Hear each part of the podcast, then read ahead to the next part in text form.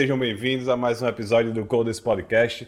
Se você estava procurando um bom podcast de tecnologia, continue procurando. Nosso foco aqui não é tecnologia, nosso foco são as pessoas do mundo de TI.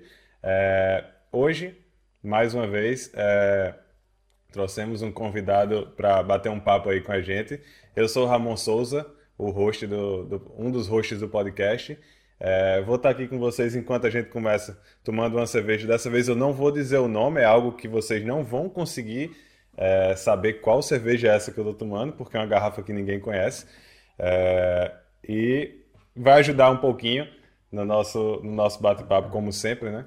E, bom, sem, sem mais enrolações, seja bem-vinda, Gabi. Boa noite.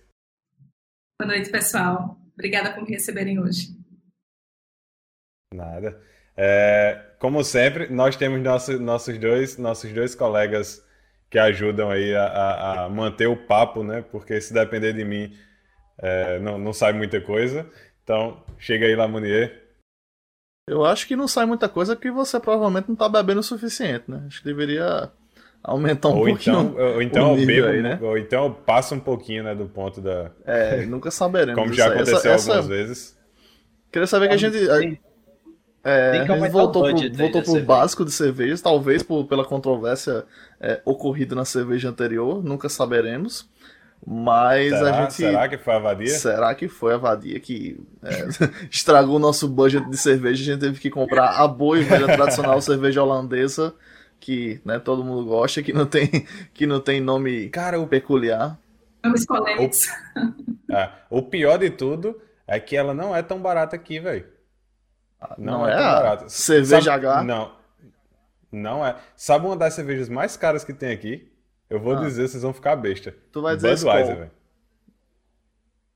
Budweiser é Budweiser. caríssimo, velho. Eu não tomo Budweiser aqui de jeito nenhum, velho. Podia ser pior. Eu vou jogar ser... meu dinheiro fora. Podia ser uma bela Kaiser. É, mas é, é isso aí. Boa noite. Quente, né? Boa noite para todo mundo que tá que já ligou aí no nosso já plugou no nosso link, não sei como é que fala em termos de streaming, é, já se conectou, acho que é alguma coisa assim. É um prazer receber Gabi aqui, minha amiga de muitos anos, e vai rolar um papo muito bom, eu acho, ou não, talvez a gente trave e não saia nada, mas vocês vão, só vão descobrir se continuarem com a gente aí pelas próximas quatro horas, ou algo do tipo, não sei, a gente é, conversa muito. É isso aí, vamos lá. boa, boa. Bom, e chega aí também é, Aquiles. E aí, galera, vamos começar aqui um papo bacana com Gabi. É a primeira convidada do, do, do programa. Muito... A honra. Isso, muito, muito massa. A gente estava querendo já, já há um tempo, desde o começo do, do, dos episódios que a gente fala sobre isso. É, eu também estou aqui com uma cervejinha, né? É, dos criadores de Glacial e Kaiser. Agora a cerveja também, que é, de, é Darth Vader gosta que só dela. É Império. Vamos ver se isso presta. Já na temática de Star Wars, que eu sei que é uma coisa que Gabi gosta, né? Meu Deus, meu Deus. em homenagem, em homenagem à convidada. Eu tenho certeza que o pessoal liga aqui nesse, nesse podcast para ouvir esse tipo de material de qualidade, essas piadas assim. É uma, uma piada bem curada, assim, de uma safra muito boa, isso, a gente sabe isso. disso. Com certeza. Esse é o nosso, é o nosso brand, né? É papo interessante e piadas de qualidade. É, somos bons nisso. É. Vocês vão ver durante o, durante o episódio. Modéstia à parte, né? É, bom, e antes da gente começar o nosso bate-papo, é, eu queria deixar alguns lembretes. Para quem está chegando agora, para quem ainda não segue nosso canal da Twitch, é, se puderem deixar o seguir aí, é, é importante para a gente e vai ajudar também para vocês, porque toda vez que a gente iniciar uma live, você vai receber uma notificação e você vai poder acompanhar todos os nossos episódios. É, queria começar também agradecendo, já tem algumas pessoas que, que começaram a seguir agora, o Vinícius, os Vinícius, tem dois Vinícius aqui, o, o Rafael, também Rafael Baiano aí, está é, nos seguindo agora. É, chegou o Romário Ricardo também, seja bem-vindo. Todos vocês sejam bem-vindos ao nosso canal. É, todas as terças-feiras estaremos aqui fazendo a, a, nossa transmissão, cada, cada dia com um convidado diferente. É, todos os dias, a, todas as terças às sete e meia. Então, sete e meia em ponto. A gente costuma dar um tempo, vocês viram aí no início da transmissão, que é o tempo também da gente se organizar direitinho e de, de chegar mais pessoas para que não percam esse início aí do, do, do podcast. Quem, é, se, por, se por um acaso você estiver assistindo esse episódio no YouTube, então nós vamos lançar todos os episódios no YouTube nas quintas-feiras. Então, live na terça, YouTube na quinta, todas as quintas-feiras. É, se ainda não, se, não seguem o nosso canal, vocês que estão online e você que está vendo o vídeo agora no YouTube, é, deixa aí o seguir. Bem, bem youtuber, né? Clica aí no sininho e tal. É, porque inscreve, a gente está na campanha. A gente está na campanha. Estamos na campanha. Aqui eles querem escrever aí a campanha dos 100, dos 100, 100 seguidores. Os 100 seguidores, quando a gente tiver. Primeiro que a gente vai ter o nome Coders Podcast, que a gente está querendo lá no YouTube, que a gente hoje não tem. Então, pessoal, por favor, sigam. Quando chegar em 100 inscritos, a gente vai ter um gameplay aqui de Euro Truck Simulator. Esse, esse gameplay promete, viu?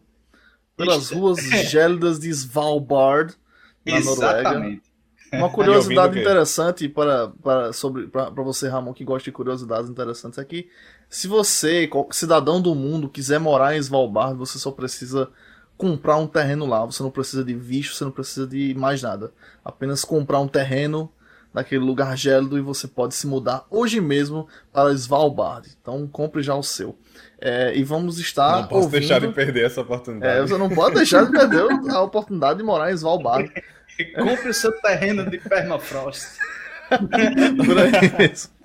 e aí você. A gente vai fazer isso ouvindo Zezo dos teclados, num som que vai estar distante para não dar nenhuma, para não quebrar nenhum direitos autorais, né? Mas a gente vai fazer isso aí. Gameplay de Euro Truck Simulator ouvindo Zezo. Boa. É, e só para completar, todas as sextas-feiras é, o nosso episódio ele vai estar disponível nas plataformas de áudio.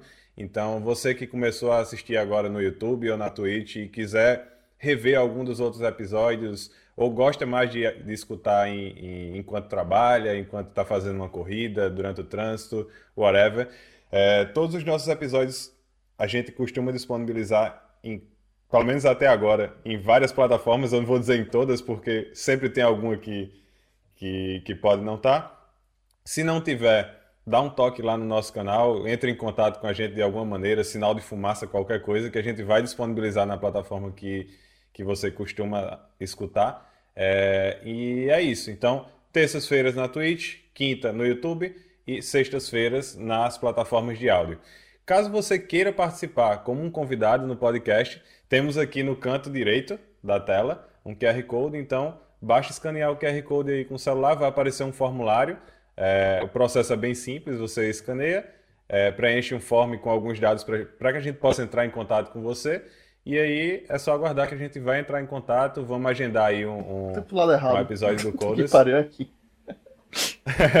apontei pro lado Vamos agendar aí um, um, episódio, um episódio com você. Se você conhece alguém também que tem uma história bacana, é, também pode indicar para o podcast, não precisa ser necessariamente você. E é isso. Eu acho que daqui a gente já, já pode começar o nosso bate-papo. É, então, nosso primeiro, primeiro momento, né, que é o momento de, de conhecer um pouquinho a, a, o convidado, a convidada nesse caso, é, a gente costuma dizer, né, Gabi por Gabi. Por Gabi. Então, Gabi, dá um, um, um... Quem é Gabi? Bom, é, eu sou psicóloga e neuropsicóloga também, é, gerente de RH nas horas vagas, brincadeira. é, sou gerente de RH da Leroy Merlin, e sempre trabalhei na área de, na área de gestão de pessoas em empresas de tecnologia. Né? Então, hoje eu estou dentro do, do time de tecnologia da Leroy. Tive uma breve passagem pela Foxbit, passei dois meses fazendo uma consultoria lá. E também trabalhei na Conducto, acho que vocês conhecem. Já ouvi falar. E comecei aí meu, já, já ouvi falar, e comecei aí no mundo de tecnologia em outra empresa que acho que vocês já ouviram vagamente falar, que é a Neus. É, então, a Neuza ali foi meu, meu divisor de águas entre é, escolher né, trabalhar aí com, com RH e com tecnologia. Né? Até então, eu tinha outros planos de carreira, é, eu, tinha, eu tinha uma ideia, eu tinha uma convicção de trabalhar na área de educação, e achava que ia trabalhar com gente sempre, mas, mas pensando muito mais numa área de educação, é, de desenvolvimento de pessoas, né? Acabou que eu entrei, entrei nesse mundo de uma forma diferente, né? Mas, mas eu imaginava que a forma que eu ia fazer isso era dando aula, né? Tanto que minha primeira experiência profissional foi dando aula de desenvolvimento de desenvolvimento é, de carreira né, para pessoas no interior. Né? Então eu viajava para cidades do interior no final de semana e aí eu dava aula de, de alguns cursos que a gente entendia que iam ser interessantes ali para desenvolvimento de carreira de algumas pessoas que não tinham tantas oportunidades, né? Então a gente escolhia, pegava o mapa, olhava a cidade mais longínqua, mais remota, que às vezes não tinha nem hotel para se hospedar, e aí a gente ia lá e, e fazia alguns cursos de, de final de semana. E aí eu achei que eu ia fazer isso pro resto da minha vida, mas, mas deu uma mudada aí no meio do caminho. Mas aí, eu... só já pegando a deixa, você quer, você quer concluir? O... Não, pode ir. Ah, eu, queria, eu queria começar assim, de todas as áreas possíveis para você trabalhar como é, gestão de, de pessoas, né? Por que, que foi justamente a TI? Como é que você enveredou nesse caminho e nunca mais saiu? Olha, eu acho que para mim foi quando eu fiz um estágio, né, na época na época que eu estava na universidade, eu fiz um estágio numa universidade que era uma universidade na chamada, acho que é Unibratec, ficava ali no, no Meg Shopping, eu não sei se vocês conheceram, acho que ela, ela deixou, de, deixou de existir. Eu fiz um estágio lá e aí eu comecei a conhecer um pouco do mundo de, de tecnologia por ali, né? Então, eu trabalhava no meu estágio, eu montava turmas de, turmas de pós-graduação, né? Então, para isso eu tinha que convencer as pessoas de, de tecnologia a fazerem algumas pós específicas e eu comecei a entender um pouquinho ali do, do mundo, né? Mas é, quando eu fui para Neus, né? Quando eu fui trabalhar, quando eu estava lá nessa nessa nesse estágio, eu conheci uma pessoa da Neus que me convidou para trabalhar para trabalhar lá, né? Para fazer um processo seletivo. Eu não imaginava que ia ser um, um, um trabalho permanente, né? Eu imaginei que que era um momento temporário ali da minha vida, né, para me dar um suporte financeiro enquanto eu fazia as coisas que eu tinha vontade de fazer, né? Mas eu acho que à medida que eu fui entendendo um pouco como funcionava, é, como funcionava é, esse mundo, entrando em contato com pessoas, é, com pessoas da área, assim, que eu posso dizer que são peculiares positivamente falando, eu, eu acho que rolou uma identificação. Né? Me chamavam um pouco de nerd, né, na, na, na escola, eu não sei porquê até hoje, né? Mas eu não sei, eu acho que encontrei um pouco ali da, da, minha, da minha tribo.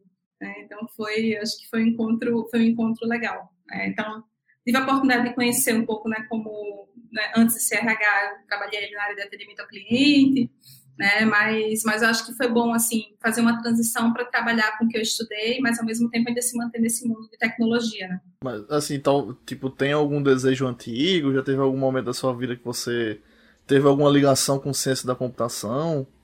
De repente. como, como?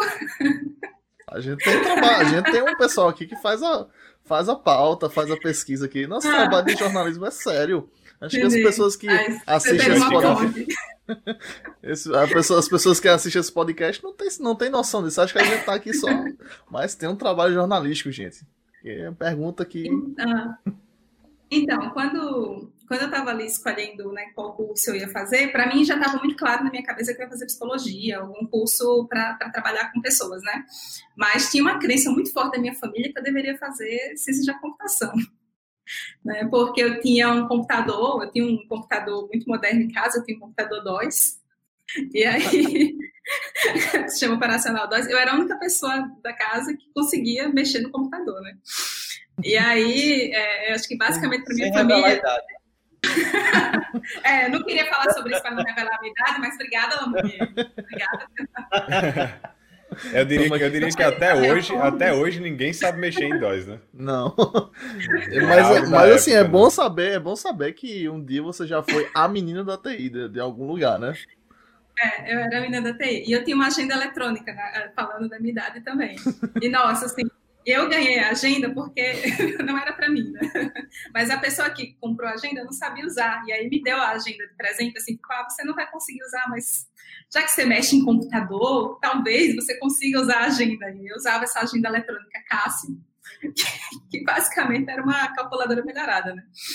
Então esse era meu, esse era o, o parâmetro da minha família, tem uma pressão muito grande para eu entrar no curso de ciência da computação e fazer a coisa que eu tinha um super dom, segundo eles, de, Acho que... né, de desenvolver aí. Você ia se dar acho... bem nessa área? Eu acho que não. não? acho que não. Eu sou de humanas. É, depois... paguei, cálculo, paguei cálculo na universidade, foi bem ruim. Ah, mas cálculo é ninguém meu, usa. Essas coisas de cálculo é coisa de faculdade. Se engana quem pensa que cálculo serve é... para alguma coisa. Eu, eu, lembro que eu, é, eu lembro que eu paguei que tinha, eu, né? eu, paguei matemática matemática financeira na, na universidade. Eu ficava, pra que, que eu vou usar isso, cara? Pra que, que eu vou usar essa merda, não sei o que? Só tô desperdiçando tempo aqui. Até o dia que eu fui trabalhar com cartão de crédito, né? Que tinha que calcular juro composto e, e essas coisas.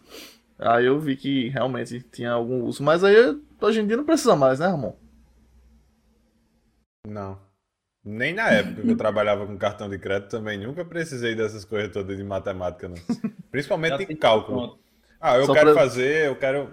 Vou precisar fazer um integral aqui. Quem, quem, pra que é. serve integral? Não, é, é, mas, mas, no fim eu acabei pagando, né? Depois eu não sabia, né? Eu entrei em psicologia, descobri que eu tenho que pagar uma cadeira de matemática superior, cálculo e três estatísticas. Né? Então no fim ah? não deu muito. Cálculo? Cálculo. Em psicologia? Em psicologia. Cara, é... é as, mara... as maravilhas eu, Se eu fosse o pessoal aí, eu, eu, eu processava eu processava as faculdades de, de, de, psicologia, porque isso aí é, claramente é um desvio de função, rapaz. A pessoa tá fazendo um curso de humanas e ter que, fazer, ter que pagar uma cadeira de cálculo, acho que é, é um estresse muito, muito grande na pessoa de humanas. Não que eu esteja é. dizendo que a pessoa de humanas não sabe fazer conta, né? Porque eu sou eu sou de, de TI e também não sei fazer conta, então tamo junto. Exato, mas, mas é, é, é engraçado que a turma era mista, né? Então, metade da turma era psicologia e a outra metade era. Aí tinha o pessoal de, de, tecnologia, eu acho que matemática computacional. Tinha, tinha, tinha um pessoal de, de, exatas, né? E a gente ficava sofrendo na aula e eles ficavam olhando pra gente com cara, tipo, revirando o olho. O que, é que essas pessoas estão fazendo aqui? então, então a turma era nivelada bem, a, a turma era nivelada por cima, né? Então a gente tinha que às vezes subornar o pessoal de de exatas usar as habilidades de humanas para poder concluir o para poder concluir o curso. Então, serviu para desenvolver é, outro tipo de habilidade, no fim das contas. E é também o relacionamento com nerds, né? Eu acho que é um. É, foi importante pro resto da carreira, né? Saber o que, como falam os nerds, como se como se comunicam em grupo, tá? Acho que foi, já foi um, um belo estudo ali. Na verdade, eu acho que tipo o objetivo, o objetivo de colocar vocês para pagar cálculo era na verdade já estudar as pessoas, né? Já tá ali entendendo tipo um estudo prático de, de, de nerds, né? No seu no seu habitat. É, no fim era no fim era isso. Eu queria entender. Mas bom, ah, eu... pode falar, Gabi. Ah, pode. À vontade. Não, é assim, acho que era, era tipo interessante falar. A gente já falou muito aqui, né, já é, bostejou muito durante esses programas sobre nossas experiências com entrevistas, com é, recrutamento de pessoas e tal. Acho que todo mundo aqui tem a sua, sua experiência interessante, mas acho que tipo, é, é massa a gente ver o, o, o, ponto de vista da pessoa que está do outro lado, né? Tipo assim, como é que como é que é, tipo, para você fazer essa, esse, fazer recrutamento, é, achar perfis para vagas, tipo assim, o que é que, quais são normalmente assim os, o, qual é que é o modus operandi, digamos assim, de, de uma seleção ou algo do tipo? É, eu acho que o primeiro ponto, que talvez até a maioria dos candidatos, eu, eu, sinto que esquecem, né? Porque eu sei que todo mundo que chega no processo de entrevista chega muito ansioso, né? Muito nervoso, se sentindo testado. Mas a verdade é que o tanto que o candidato quer a vaga, eu acho que a gente quer em dobro fechar a posição, né? E, e, então, assim, eu acho que é uma relação ali de troca, né? Principalmente. Mas eu vejo que é um processo que ele vem evoluindo muito, né? Então, se você for pensar no, no passado, as primeiras entrevistas, né, eu acho que o uso de, uso de, de testes comportamentais. Eu, eu, escutei tem um podcast que vocês estavam falando sobre isso e, e eu aqui conversando sozinha. e, e às vezes, e às vezes é muito, é muito complicado você chegar num, né, você fechar um perfil, né? Então, até falando um pouco como, como, psicóloga também, né, você não fecha, às vezes você não fecha algumas coisas que você que você desconfia ali, que você pensa em relação a uma pessoa, por exemplo, numa sessão, né? Por que, que você vai fechar um perfil comportamental? Porque você acha que vai fechar um perfil comportamental numa única entrevista, né? Então, eu sempre acreditei, eu sempre acreditei que era muito mais fácil de tentar criar relacionamento com a comunidade, é, formar pessoas, entender, às vezes, flexibilizar alguns perfis que, que um primeiro momento, uh, algumas empresas olham e falam, ah, esse perfil aqui ele não é aderente, né, do que você simplesmente seguir um padrãozinho ali básico que eu acho que cada vez menos funciona, né. Então, eu acredito que, que nós que recrutamos ainda estamos testando muito, né, a gente ainda está, acho que a gente ainda está desenvolvendo aí o que seria ideal, porque é uma escolha muito difícil, né? Você está lidando ali com a pessoa, está lidando com a vida, e cheia de expectativa. E com carreira, e, né? E às vezes com carreira também das pessoas e com rejeição, né? Que eu acho que é o principal. Às vezes a pessoa é fantástica, que eu acho que para mim era o ponto mais difícil, assim, quando a pessoa era fantástica tecnicamente, mas a gente entendia que se ela fosse contratada, talvez ela não fosse ser tão feliz naquela cultura, né? Então tem tem o processo onde a gente fala não, pensando na carreira do outro, e tem quando a gente fala não porque realmente não tem não tem aderência né? então acho que entender isso é complicado né porque no fim do fim a única coisa que você tem acesso em termos de informação é que você que você recebeu um não né? ou que você recebeu um, um sim está feliz mas sim dificilmente alguém que passou por um processo de entrevista comigo e que passou quis entender tipo, o porquê passou. Eu acho que é bem é um, é um, processo bem, bem rico assim quando você entende quais foram os pontos teu que se destacaram, é, porque você foi selecionado. É, é um Geralmente tipo você pensa o contrário. Pois é, né? Agora eu fiquei, eu fiquei com essa coisa você... na cabeça. é. é. E aí, não, acho que agora o contrário, não. Quando você recebe uma rejeição, você quer informação, né? você quer saber o porquê não, não passou, mas quando você escuta o porquê, você não fica muito. A, a experiência de feedback é bem interessante, assim, porque normalmente quando eu vou explicar para as pessoas por que elas não foram selecionadas, elas querem saber, mas quando elas sabem, elas não ficam felizes, elas não concordam, né?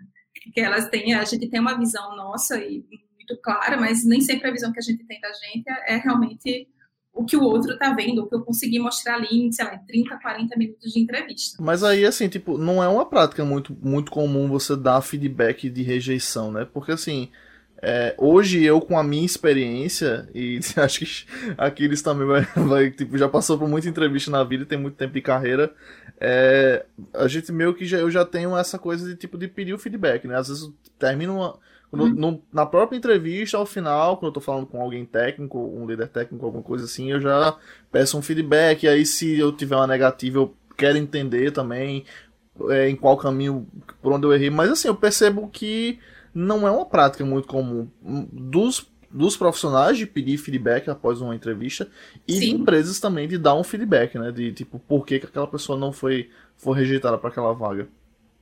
Eu acho que. É porque... Pode, pode falar, Gabi, pode deixar. É porque é super. Eu entendo, eu entendo os recrutadores, principalmente os recrutadores, né, recrutadores em tecnologia, né? Quando, quando dão. Quando a gente dá o feedback, né? De novo, normalmente nem, nem todo mundo que, que pede feedback está preparado para ouvir. Né? Então, às vezes é cultura, às vezes são coisas que são muito específicas que, que, que no fim das contas, é, quem está recebendo né, acha que só o componente técnico é o que vai fazer diferença. Né? E acaba que, que é ruim, porque você perde um processo muito rico de você desenvolver coisas legais, não só na tua carreira, mas na tua vida pessoal. Né? Porque, por exemplo, se a gente passa por uma entrevista como já aconteceu. E a pessoa não, não, não dava espaço nem para nem ser perguntado, nem para falar, e interrompe. E a pessoa vai lidar, vai ter que lidar com o time. Às vezes você tem que você tem que dar uma negativa ali e você fala isso para a pessoa, às vezes ela ela melhora, ela evolui, e isso reflete inclusive na vida pessoal dela. Eu tenho alguns exemplos, assim, de pessoas que na hora não ficaram muito felizes com o feedback que eu dei, mas depois voltaram para dizer, poxa, aquilo ali fez diferença, inclusive, na minha vida pessoal. Realmente, eu era um pé no saco e eu não escutava eu não escutava ninguém. Agora, melhorou, inclusive, meus relacionamentos. O, mais tem na minha, o que eu mais tenho na vida é feedback de, de Gabi. eu, eu, inclusive, assim, é eu, eu, eu, Pode falar, pode falar disso. Não, eu tava pensando que é justamente isso. O cara é, é um pouco complicado para o cara que está recebendo feedback, porque o cara gosta de, de perceber, tipo, gosta de perceber que ele é um babaca. Tá? Mas ele não gosta que ninguém chegue para ele e diga isso. Ou que diga, por exemplo, que ó, você foi rejeitado. Cara, só, só do cara uhum. ser rejeitado já é alguma coisa. Aí, tipo, eu, eu noto também que existe um perfil. Aí eu queria até a Gabi com relação Tu acha que existe uma, um, hoje tá, tem uma separação maior entre quem é recrutador, por exemplo, e quem está mais no parte do, do, RH, quem, quem faz evolução de carreira e tal? Hoje, hoje esses perfis estão mais separados ou é a mesma pessoa? Ou o que é que tu acha disso aí? Não, eu acho que vai depender muito e isso, é, isso é interessante, aqueles que você perguntou, porque eu acho que vai depender muito quais são os qual é o foco que a empresa vai dar, né? A área de gestão de pessoas, ela vai, ela vai refletir muito a cultura da empresa, né? Então, se, eu, se você vai fazer processo seletivo numa empresa que não tem uma área de RH que desenvolve pessoas, que ela está fortalecida, talvez isso queira dizer que essa empresa não se preocupa tanto assim com o desenvolvimento das pessoas que trabalham ali ou uma área onde, onde é, ou o contrário, né, uma empresa onde tem áreas que são muito fortes que de RH que às vezes você não escuta muito falar, por exemplo, sustentabilidade, é, área de saúde, áreas, áreas é, de talent, né, de, de recrutamento, né, essas áreas muito fortalecidas, eu acho que é uma, é uma ideia de que realmente ali tem é uma empresa que se preocupa com as pessoas de fato, né? E assim, em termos de perfil, é, eu acho que a área, quem, a área de recrutamento, ela tem que conversar muito com a área de desenvolvimento, né? Porque é o primeiro contato que você tem, e eu acho que normalmente quem entra, né, quando, quando a pessoa entra, ela já entra com algumas tarefas de casa ali para ela se adaptar a uma cultura nova. É, eu, eu, eu, recentemente passei por duas, duas empresas com culturas super diferentes e, e eu senti assim que exigiu de mim algumas adaptações né? E é natural, e você cresce, você aprende com isso. Eu não sei como é que está sendo a adaptação de vocês aí com essa mudança, a gente vê uma mesma cultura, né? Como é que como é que vocês sentem que foi ter acesso aí a, uma cultura diferente? O que é que vocês sentiram aí de mais, de mais diferença? Qual cultura que você fala? De... Cultura organizacional. Ah, tá. Ah. Não, eu, eu, ainda não entendi, não. Eu achei que era home office mesmo. Mas... É, Assim, então, cada, que... empresa, cada empresa tem uma cultura, né? Uhum. Então, cada empresa tem um, tem um jeito de pensar, de fazer as coisas, tem valores diferentes. E aí, assim como eu, vocês também passaram por uma mudança de, uma mudança de empresa, ah, consequentemente, uma mudança cultural. Ah, captei! Captei. captei. Assim, eu vou começar, porque eu tinha, tinha começado antes, daí depois vai a bola para Lamu, para Ramon. É, Seguinte, eu, eu senti muita diferença tá, da, da, empresa. É, a gente está até fazendo propaganda aqui da, da conduta, porque quase todo mundo que veio, como é um ciclo inicial da gente, muita gente vem da conduta e acaba que, que a gente fica até com medo de falar algumas coisas, porque fica. Como é, todo mundo sabe que a gente está falando da conduta. Mas, assim, fala, falando do ponto de vista de diferença só, é, eu fui para uma empresa agora, eu estou no César. E o César, ele é muito ele tem um RH, assim, um, um, eles têm até uns nomes diferentes para isso. Tem parte de saúde, tem uma parte. Assim, é muito, é, é muito grande a área. Eu não, eu não tinha percebido ainda, quando eu estava em outras empresas até, é, como, é, como tem variedade nisso aí. Realmente, é, tem um pessoal que fica focado, por exemplo, em carreira. Então, é, o pessoal vai conversar sobre carreira e tal. Tem outro pessoal que é mais focado em, em saúde, em, em é, fazer, por exemplo, projetos de ginástica laboral, porque o pessoal está em home office e tal, e tiveram que se adaptar a isso também. E outro que eu tinha notado novo era essa questão do, do, do recrutador que eu te perguntei, porque eu notei que uhum. essas pessoas elas não estavam engajadas nos outros processos. Eu procurei a pessoa, por exemplo, que, que fez a, que, que fez o meu recrutamento, e é, eu não vejo ela em outras funções. Eu não sei ainda porque eu não, não, tenho, não tive muita, muita conversa é. direta, mas eu percebo que ficou um papel mais isolado e agora parece que o RH ele está se ele tá crescendo, assim como a área da gente na parte de desenvolvimento ela está tá, tá se multiplicando, parece que as funções de RH também estão diferentes. Foi essa é a experiência que eu tive até agora. Se especializando uhum. cada vez mais, né? Eu acho. É. Eu, é, o... no meu caso, no meu caso, o foco é, é praticamente 100% carreira e transformação digital. Né? Então, a ideia, hoje, meu papel é entender, entender como a gente pega processos tradicionais de RH e adapta eles para a área de tecnologia. Tipo, algumas coisas, o que funciona, o que não funciona. Então, muita coisa que, que a gente já viveu né, na prática, é, como, como eu estou numa empresa que é muito tradicional, é, e, e, coisas que eu vivi, por exemplo, da, na, na Foxbit, né, que eu passei dois meses lá, que é uma empresa tipo, super disruptiva, é, você, é, precisa de adaptações, né? Então, a gente, hoje em dia, a gente fala muito de customizar as áreas, né? De customizar o que a gente entrega. Né? A pessoa de supply chain tem uma cabecinha diferente da de tecnologia, que tem uma, uma cabeça diferente, necessidades diferentes que trabalha, por exemplo, numa loja, né? Então, sim. Mas eu acho que sempre teve, eu acho que é só mais, tipo, as pessoas estão começando a perceber mais agora, mas eu acho que essas diferenciações elas sempre aconteceram. Algumas, algumas empresas têm mais, outras menos, né? Geralmente empresas menores vão ter menos e, e as pessoas vão acumular mais papéis. Aí fica mais fica mais nebuloso ali você vê o que o que exatamente cada pessoa faz, porque tem papéis ali sendo acumulados, mas os papéis eles sempre existiram. É quase o RH Full Stack. Esse é um bom nome. eu, eu acho assim, é eu, eu tenho um histórico, Gabi, sabe, com o nome. Eu não gosto do nome de recursos humanos. É, e assim, eu, eu lembro que, eu, que na, na empresa anterior que eu trabalhava tinha um pessoal lá dentro, porque assim, é, o pessoal me, tipo, que já me conhece, o pessoal mais próximo sabe que eu trabalhei numa empresa que era é uma gigante multinacional do, da, de tecnologia mesmo, trabalha com consultoria. Então, assim, era uma cultura bem, bem rígida.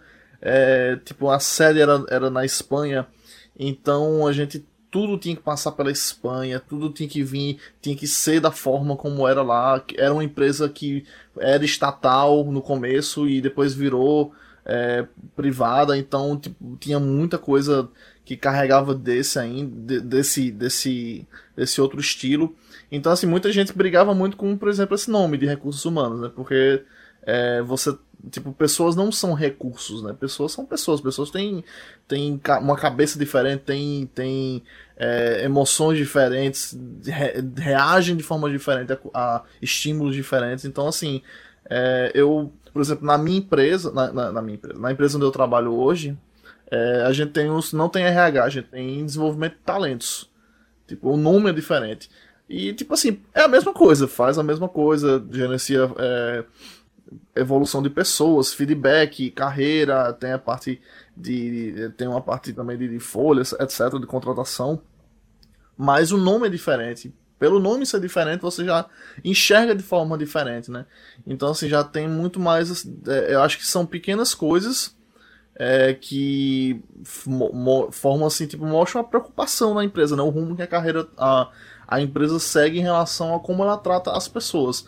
Por exemplo, uma coisa que eu acho interessante na minha, é, onde eu trabalho, eles têm uma parceria com a Mudar e eles oferecem, por exemplo, um pacote de terapia para os funcionários. Então, o funcionário ele tem um, tem um, um, pode fazer num valor bem em conta, de acordo lá com, com, o pacote que eles têm. Você pode fazer sessões de terapia por semana, como o Aquiles falou, tem, tem é, questão de ginástica laboral, eles têm o Merit Money para você dar feedback rápido, que é a parte do, do da gestão 3.0. Então, acho assim, é, eu, essa, a cultura que eu vivencio hoje, eu percebo algumas coisas que são propositadamente feitas para sair um pouco naquele padrão, sabe? Do padrão antigo do RH, como ele era, que tipo, que as pessoas sei lá, é, é, porque acho que é um tem ele tem uma carga tão grande que as pessoas já até o nome RH né? Tipo, já gera uma, uma coisa meio pejorativa, né? De, ah, de passa no RH, de não sei o que, leva no RH, alguma coisa assim. As pessoas já, já geram. É, então, você pensa em RH, você não pensa. Você não pensa em coisas boas, você não pensa em, em evolução, você não pensa em feedback positivo, você pensa em demissão. Então, assim, acho que, tipo, existe. Algumas empresas estão fazendo um esforço é, de, tipo, de se desapegar um pouco dessa dessa visão antiga que tem, né, do, do, do que é o RH pra gente. Eu achei... Sim, eu acho que principalmente, principalmente quando a gente pensa em empresas de tecnologia, né, porque É, primeiro que a concorrência por pessoas é absurda, né? Então, se você for pensar, hoje a quantidade de vagas excede a quantidade de pessoas, vamos chamar assim, aptas né, para desenvolver determinados papéis. Acho que esse é um ponto também que você começa a olhar e você começa a quebrar esse discurso de que pessoas são substituíveis. Eu odeio esse discurso de, de falar que pessoas são substitu substituíveis, sabe? Então, eu acho que quebra já esse ponto, porque não, não é. Isso pode atrasar, né? Isso pode afetar estratégia, é, desestabiliza o time, né? A gente cria relações com as pessoas, né? Então é diferente. Você não consegue substituir. Você consegue no máximo colocar alguém lá e aí vira uma história nova, vira uma outra coisa, né? Mas você tenta algo diferente, é, né? Você não substitui. Né? Exato. Né? Exato, mas eu, eu, concordo com vocês né, quando a gente fala que tipo, talvez usar o nome RH é, tem uma carga aí que vem da, né, se você for pensar, é, a área de RH ela surgiu lá, lá atrás, tipo, começou a recrutar na guerra e começou a usar testes para isso, achar algumas coisas, então recrutamento é uma coisa que estava ligado à, à, guerra, né? então a coisas, a coisas antigas, e aí a gente, e a gente quer mudar um pouco isso, né, quer mudar bastante isso, mas eu acredito que a gente está indo por um caminho bom, né, mas tem, algum, tem muito chão aí. Né, eu, eu vejo que muitas das atividades mais operacionais é, da área, cada vez mais a gente vai usar tecnologia para isso, né? Sei lá, vai usar recrutamento cognitivo, vai, é, vai ter plataformas para você colocar, colocar e trocar feedbacks, a, a próprio modelo ágil né, faz com que os times eles tenham muita autonomia e o papel do RH vai ser mais um papel de consultor, né? Alguém que você, em algum momento, você vai precisar sentar ali do lado e, e, e vai usar toda a habilidade humana, que conhecimento humano que tem, tanto para o líder quanto para né, os times, né, para entender quais são os melhores caminhos de desenvolvimento. Né? Então, eu, independente de eu pensei em trabalhar na área de RH, mas eu sempre trabalhei em áreas onde eu pensasse em desenvolver pessoas. Né? Então, por exemplo, eu nunca deixei de atender. Eu sou, eu, eu sou psicóloga, né, desde, mas não só no título, mas eu, eu sou terapeuta desde, desde que eu saí da universidade, eu nunca parei de atender. E sempre foi uma coisa que até me brilhou mais, sempre me, me brilhava mais os olhos do que, do que até é, trabalhar com RH. Amo trabalhar com o que eu trabalho, mas, mas o meu foco nunca foi, tipo, ah, vou, vou trabalhar com isso para porque eu acho que é uma carreira legal, né? Sempre foi muito voltado a um propósito muito forte de vida meu, desde, desde sempre eu tive, né? De pensar como eu posso impactar a vida das pessoas, né? Então, seja atendendo, seja em RH ou voluntariado, que é uma coisa que eu, que eu sei lá, cresci fazendo e eu faço até hoje. E, e para mim, eu, eu trabalharia de graça no, no mundo ideal. eu trabalharia de graça sem, sem problema nenhum, sem, sem sofrer com isso. E, e boa parte do meu tempo eu, faço isso, inclusive. Eu queria, Nossa, antes, eu antes, de, antes de tu falar, Kiris, e, e Ramon falar, só um pequeno parênteses para responder a, a pergunta do Vinícius. É, o Vinícius perguntou o seguinte: se. É, eu acho, eu imagino que ele estava se referindo à empresa que eu falei, né, que era multinacional, que ele perguntou se esse monte de brasileiro na empresa mexeu com a cultura corporativa deles, se teve essa via inversa, se houve uma adaptação proposital é, eu... da empresa aos brasileiros ou mais alguma prática foi absorvida, mesmo que não intencionalmente. Eu, eu, eu, eu entendi que ele estava perguntando sobre a empresa que eu trabalhei, que era multinacional. Não sei eu se acho que essa pergunta dá para dá dá estender bem para a Gabi, porque hoje Gabi trabalha também numa empresa multinacional e se assim existe essa, porque eu imagino que tem a via de a cultura da eu acho, é da França, né? A empresa que você, que você trabalha. É, a cultura da então, França Le, chegar. Leroy Merlin. Leroy Merlin. É, então, eu sei que algo da França vem para cá, né? Vem, querendo ou não, a empresa é francesa, então uhum. eles trazem alguma coisa da França para cá. Mas existe essa, essa, essa via inversa de algo daqui que está sendo feito no Brasil hoje é, ser levado para a França e, e, mudar um pouco da cultura geral da empresa? Sim, sim. É, na verdade, a, a empresa está em vários países, né? E, e, acaba que todo mundo se influencia, mas eu sinto que a cultura francesa ela acaba sendo mais forte quando você pensa em toda, né, na, no macro da cultura. Mas, por exemplo, muita coisa que a gente faz em tecnologia aqui no Brasil é, vai também para vai também para para outros países, principalmente para a França. Né? E é, acabou que a gente exportou muito profissional daqui, é, daqui do Brasil para lá. E tem, tem uma visão de que, é, em termos de criatividade, em termos de desenvolver soluções, né, de, ser, de ser muito focado em, em resultado do brasileiro, que influenciou a cultura de tecnologia lá também. É, então, teve essa, essa, troca, ela é mútua. Mas, mas eu acho que teve, tem muito mais influência dessa cultura francesa ser, muito, ser uma empresa muito humana. É uma empresa super humanocentrista, assim, isso, isso vai para um nível é, que, eu nunca, que eu nunca vi na vida. Assim, é, e também muita de discussão. Então, tudo tudo que é resolvido, tudo que é fechado lá, tem, tem discussão, tem discussões, não vou dizer intermináveis, mas tipo, tem discussões muito longas, porque todo mundo tem voz.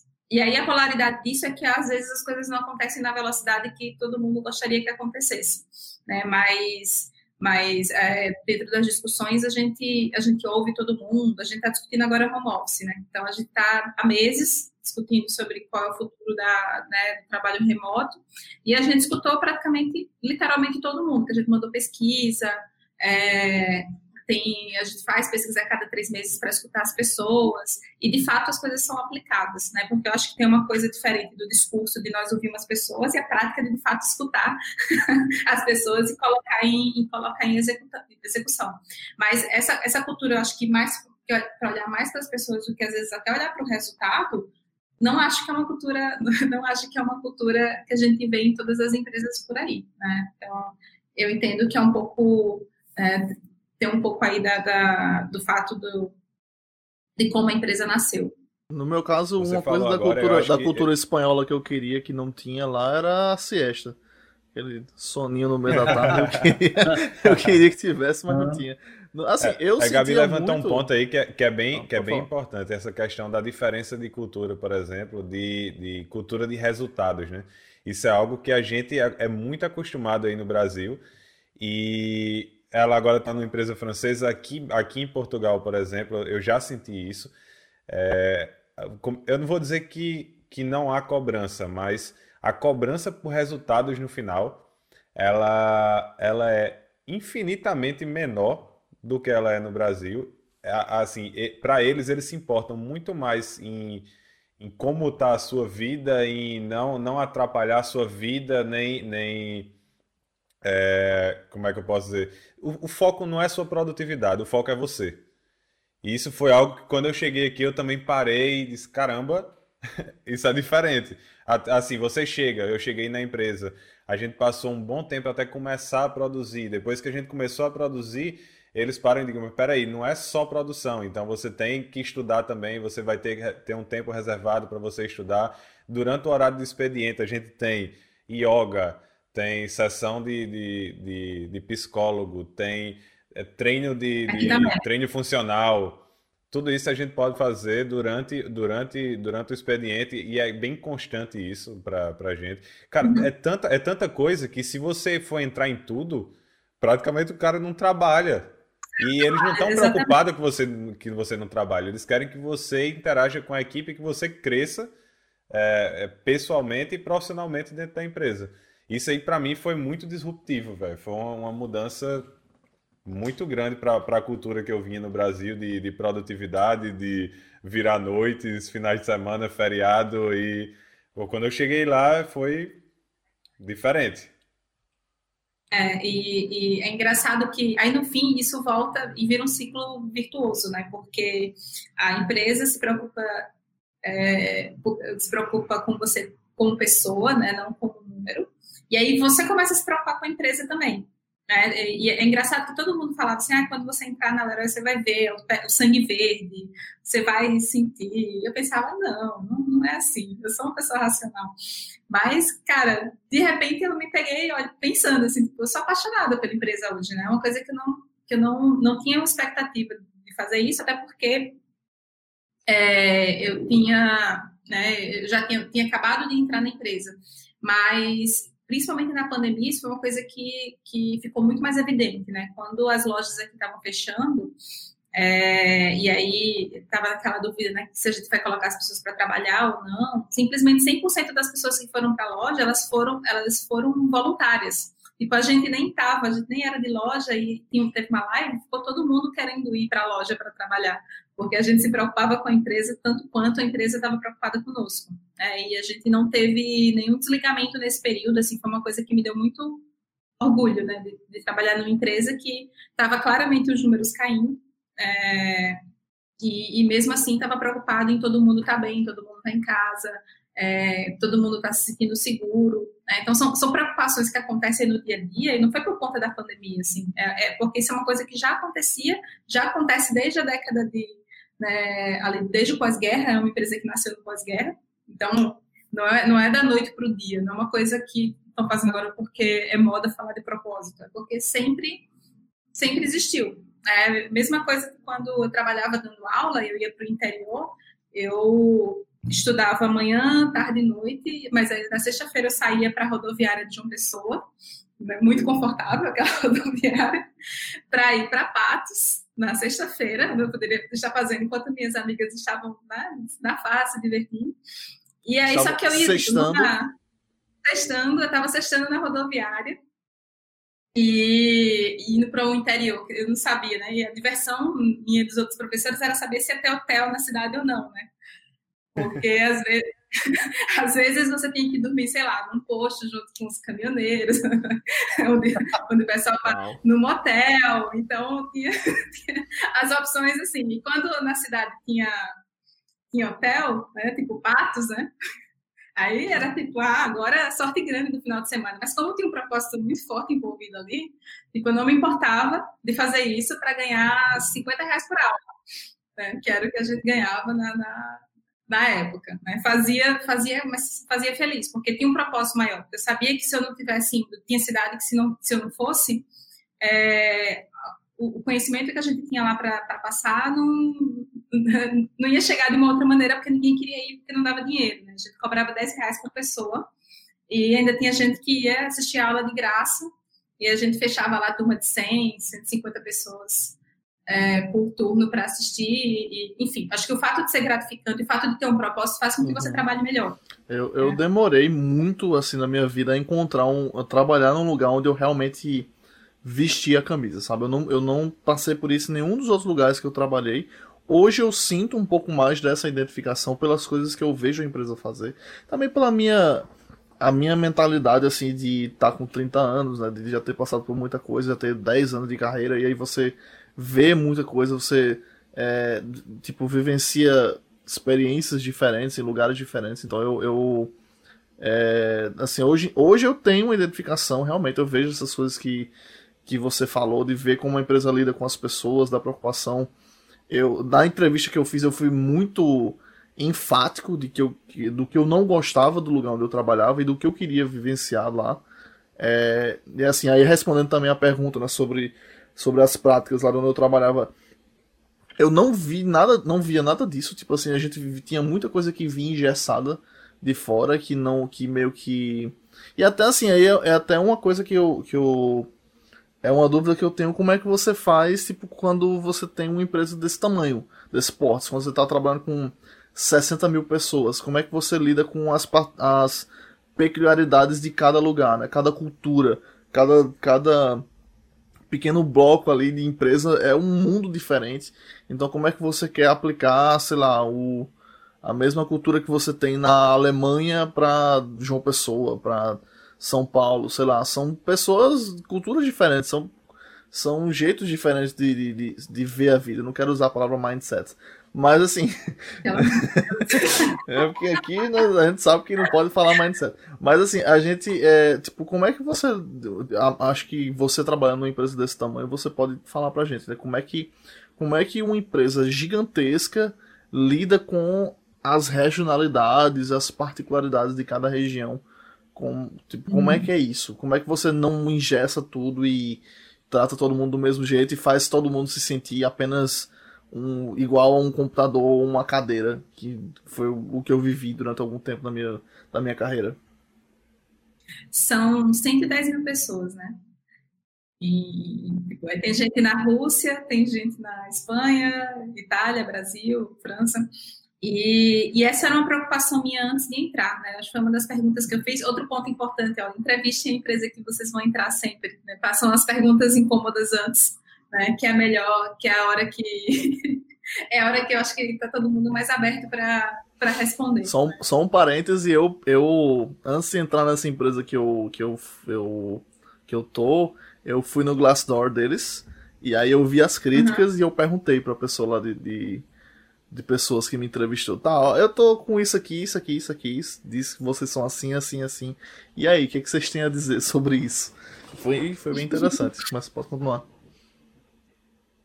E, inclusive, eu declinei de algumas propostas de outras empresas por conta do, do Glassdoor, quando eu estava nesse, nesse momento de escolher para onde eu ia, né? Nesse admirável mundo novo. E, e aí, assim, são 710 mil pessoas, mas eu acho que uma empresa centenária, ela acaba criando uma, um núcleo de cultura muito forte. Né? Então, a gente tem uma coisa que a gente chama que são as quatro características do líder ADO, porque eles, eles acham que todo mundo é líder. Né? As 110 mil pessoas são tratadas como líderes dentro da empresa. Então, a, a hierarquia é meio achatada, acho que isso é um ponto que ajuda. E aí, uma dessas características é a autonomia. Né? E, e quando você dá autonomia para as pessoas, é você, você cria um, um negócio que é seguro o suficiente para você dar autonomia verdadeira para elas, você resolve esse ponto da, da regionalidade. Mas, em compensação, acho que as outras características ajudam a manter todo mundo junto. Então, você sabe que se você não for uma pessoa que tenha. É, que ame pessoas, que não tenha problema de colocar a roupa da loja e ir para a loja também, atender pessoas lá, mas ao mesmo tempo você você está fazendo um, um curso, ou você está numa, num grupo trabalhando junto com os diretores, né? Você tem essa flexibilidade, você entende que isso é natural, né? Que você quebra silos, é, aí você consegue começar a ter uma identificação das pessoas, né? Porque todo mundo tem autonomia, todo mundo se sente dono, né? Todo mundo vai lá e quer contribuir de alguma forma, e aí eu acho que isso é a cola que une tudo. E tem regionalidades, por exemplo, no Brasil, até o nome da empresa não é igual no resto do mundo, né? A gente chama Leroy Merlin.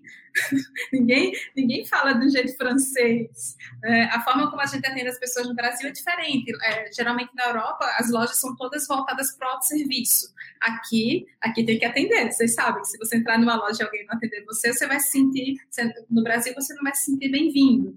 É, e aí acaba que essa, isso reflete em todas as áreas. Só que agora a gente está no momento de tentar customizar mais principalmente dentro do RH. Então, esse, esse inclusive, foi meu, meu desafio, né? De ir para entender o que é que minha área precisa, né? O que, é que as pessoas de tecnologia precisam e o que, é que a gente pode fazer para adaptar em relação a, ao mercado, né?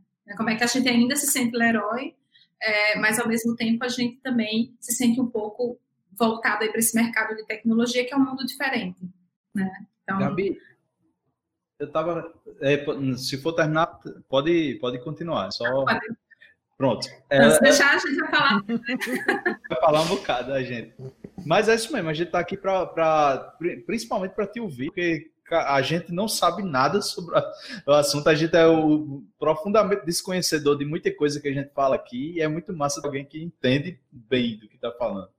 É, o objetivo sobre... desse podcast é exatamente isso, né? A gente falar é, merda e a, a outra pessoa corrigir a gente. É.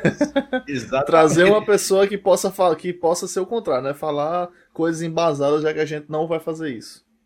Não. Exatamente. Aí eu tava pensando, para falar de uma parada que Lamonet tinha comentado antes sobre o nome recursos humanos, eu ouvi um outro termo que é capital humano, que eu achei assim melhor porque parece que é alguma coisa que é da empresa, mas de todo jeito ele, ele soa um pouco como recurso. Mas eu, não vejo muito, né? É, é eu não vejo muito. Né?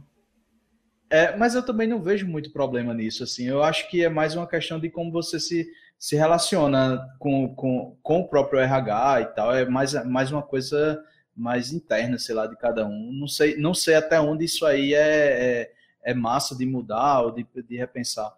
É, mas aí tem uma pergunta aqui que está no chat que eu achei interessante. É, pra, primeiro, eu vou fazer uma pergunta, depois a gente pode pular para o chat. É, eu fiquei curioso sobre esse momento de pandemia. Que você falou que você teve que adequar algumas, algumas coisas. É, todo mundo teve que se adequar um pouco, né? Mas eu queria saber com a tua percepção, já que você falou com um monte de gente, com, como é que tá a situação assim mental da galera que está trabalhando em casa? A gente, a gente tá, a gente assim, a gente tá vivendo dentro de casa, mas a gente não sabe a visão de fora de alguém que está olhando o espectro como, como um todo. Aí seria, uhum. seria legal tu dar uma visão. Como é que tá a saúde mental da galera? Como é que tá o trabalho assim? Boa pergunta. Boa, Cris. Bom, tem lá, Feedback. Hoje a gente vai ter feedbacks positivos aqui nesse programa. Pela Muito primeira bom, vez, assim, será? É, a, gente se, a, gente se preocupou, a gente se preocupou muito com isso. A primeira coisa que a gente fez foi fazer um comitê de crise. É, e, e aí eu, achei super super fora da minha realidade. Né? Nossa, a gente vai criar um comitê só para tratar de Covid. Beleza, isso é bom sinal, quer dizer que a gente está se preocupando com as pessoas. E aí a gente chamou gente de todo, de, de, todo tipo, assim, na empresa. Então, desde o pessoal de tecnologia, porque a gente precisava dar um boa, uma boa estrutura técnica em casa, né? Não era uma, não, é, não, é uma, não era uma realidade nossa fazer é, home office, né? Então, isso foi uma coisa super nova para a maioria das pessoas. E muita gente não acreditava que home office funcionava, né? Então, tinha muita descrença em, fazer esse momento a gente fez, claro, porque a segurança das pessoas em primeiro lugar, mas é, a, a, gente imaginava que poderia ter problema e queda na produtividade, mas esse não era o foco naquele momento. Né? Mas aí a gente virou todo mundo para home office, é, e aí os times de tecnologia ajudaram muito nesse aspecto, e engraçado que não só na parte é, técnica, mas também comportamental. A gente acabou sendo referência em relação a práticas que a gente poderia fazer é, que melhorassem ali no, no dia a dia. Né? De coisas simples, de falar com o outro com a câmera aberta, né? Para sentir que tinha uma pessoa ali falando com você, e isso, consequentemente, afeta a saúde mental, até a gente criar uma, uma área virtual, né, onde as pessoas entravam nas salinhas e aí a gente sabia, sei lá, que alguém estava no café. Isso é uma coisa que, que ajudou muito.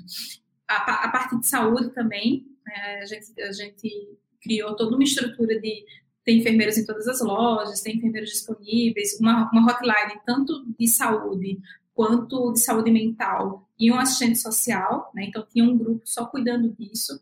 Teve terapia principalmente para os profissionais de RH, então a gente e, e, o pessoal das lojas também que estavam ali na linha de frente, né? Os, os diretores, gerentes de loja e, e para todo mundo que solicitasse. Né? Então a gente teve esse esse cuidado aí com saúde mental tinha live praticamente todos os dias, e aí a gente foi para vários temas, tipo, desde segurança financeira, desde olhar a parte financeira, porque tinham pessoas que as famílias estavam perdendo emprego, né? então isso afeta a tua renda, quando afeta a renda, afeta a saúde mental, a aula de yoga, meditação, a, a ginástica laboral que continuou, a gente adaptou para adaptou para né, para o mundo real, o happy hour, né? Então a gente fez muita coisa, né? Aqui, na verdade, não era happy hour, a gente faz café, né? Faz café da manhã então os cafés de manhã das áreas. A gente adaptou tudo para o mundo, pro mundo é, virtual, né, vamos chamar assim. E isso ajudou muito, assim, no impacto.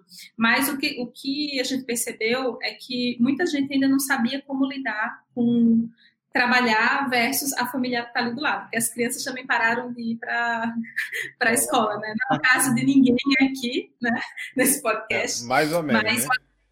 A minha criança que... fica aqui do lado também, enchendo o saco. Bicho, não fala essas coisas, senão daqui a pouco a gente só vê o tamanco voando aí na tua cabeça, cara. E...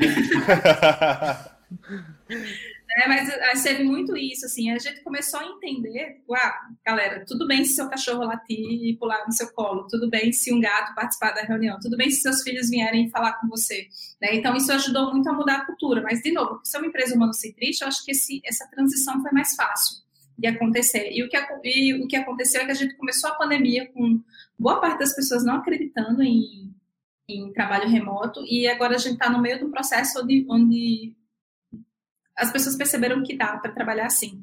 É, mas a gente está no meio de uma reforma de um prédio novo, né? Que vai, vai se mudar todo mundo para um prédio que está muito massa, está ficando muito massa.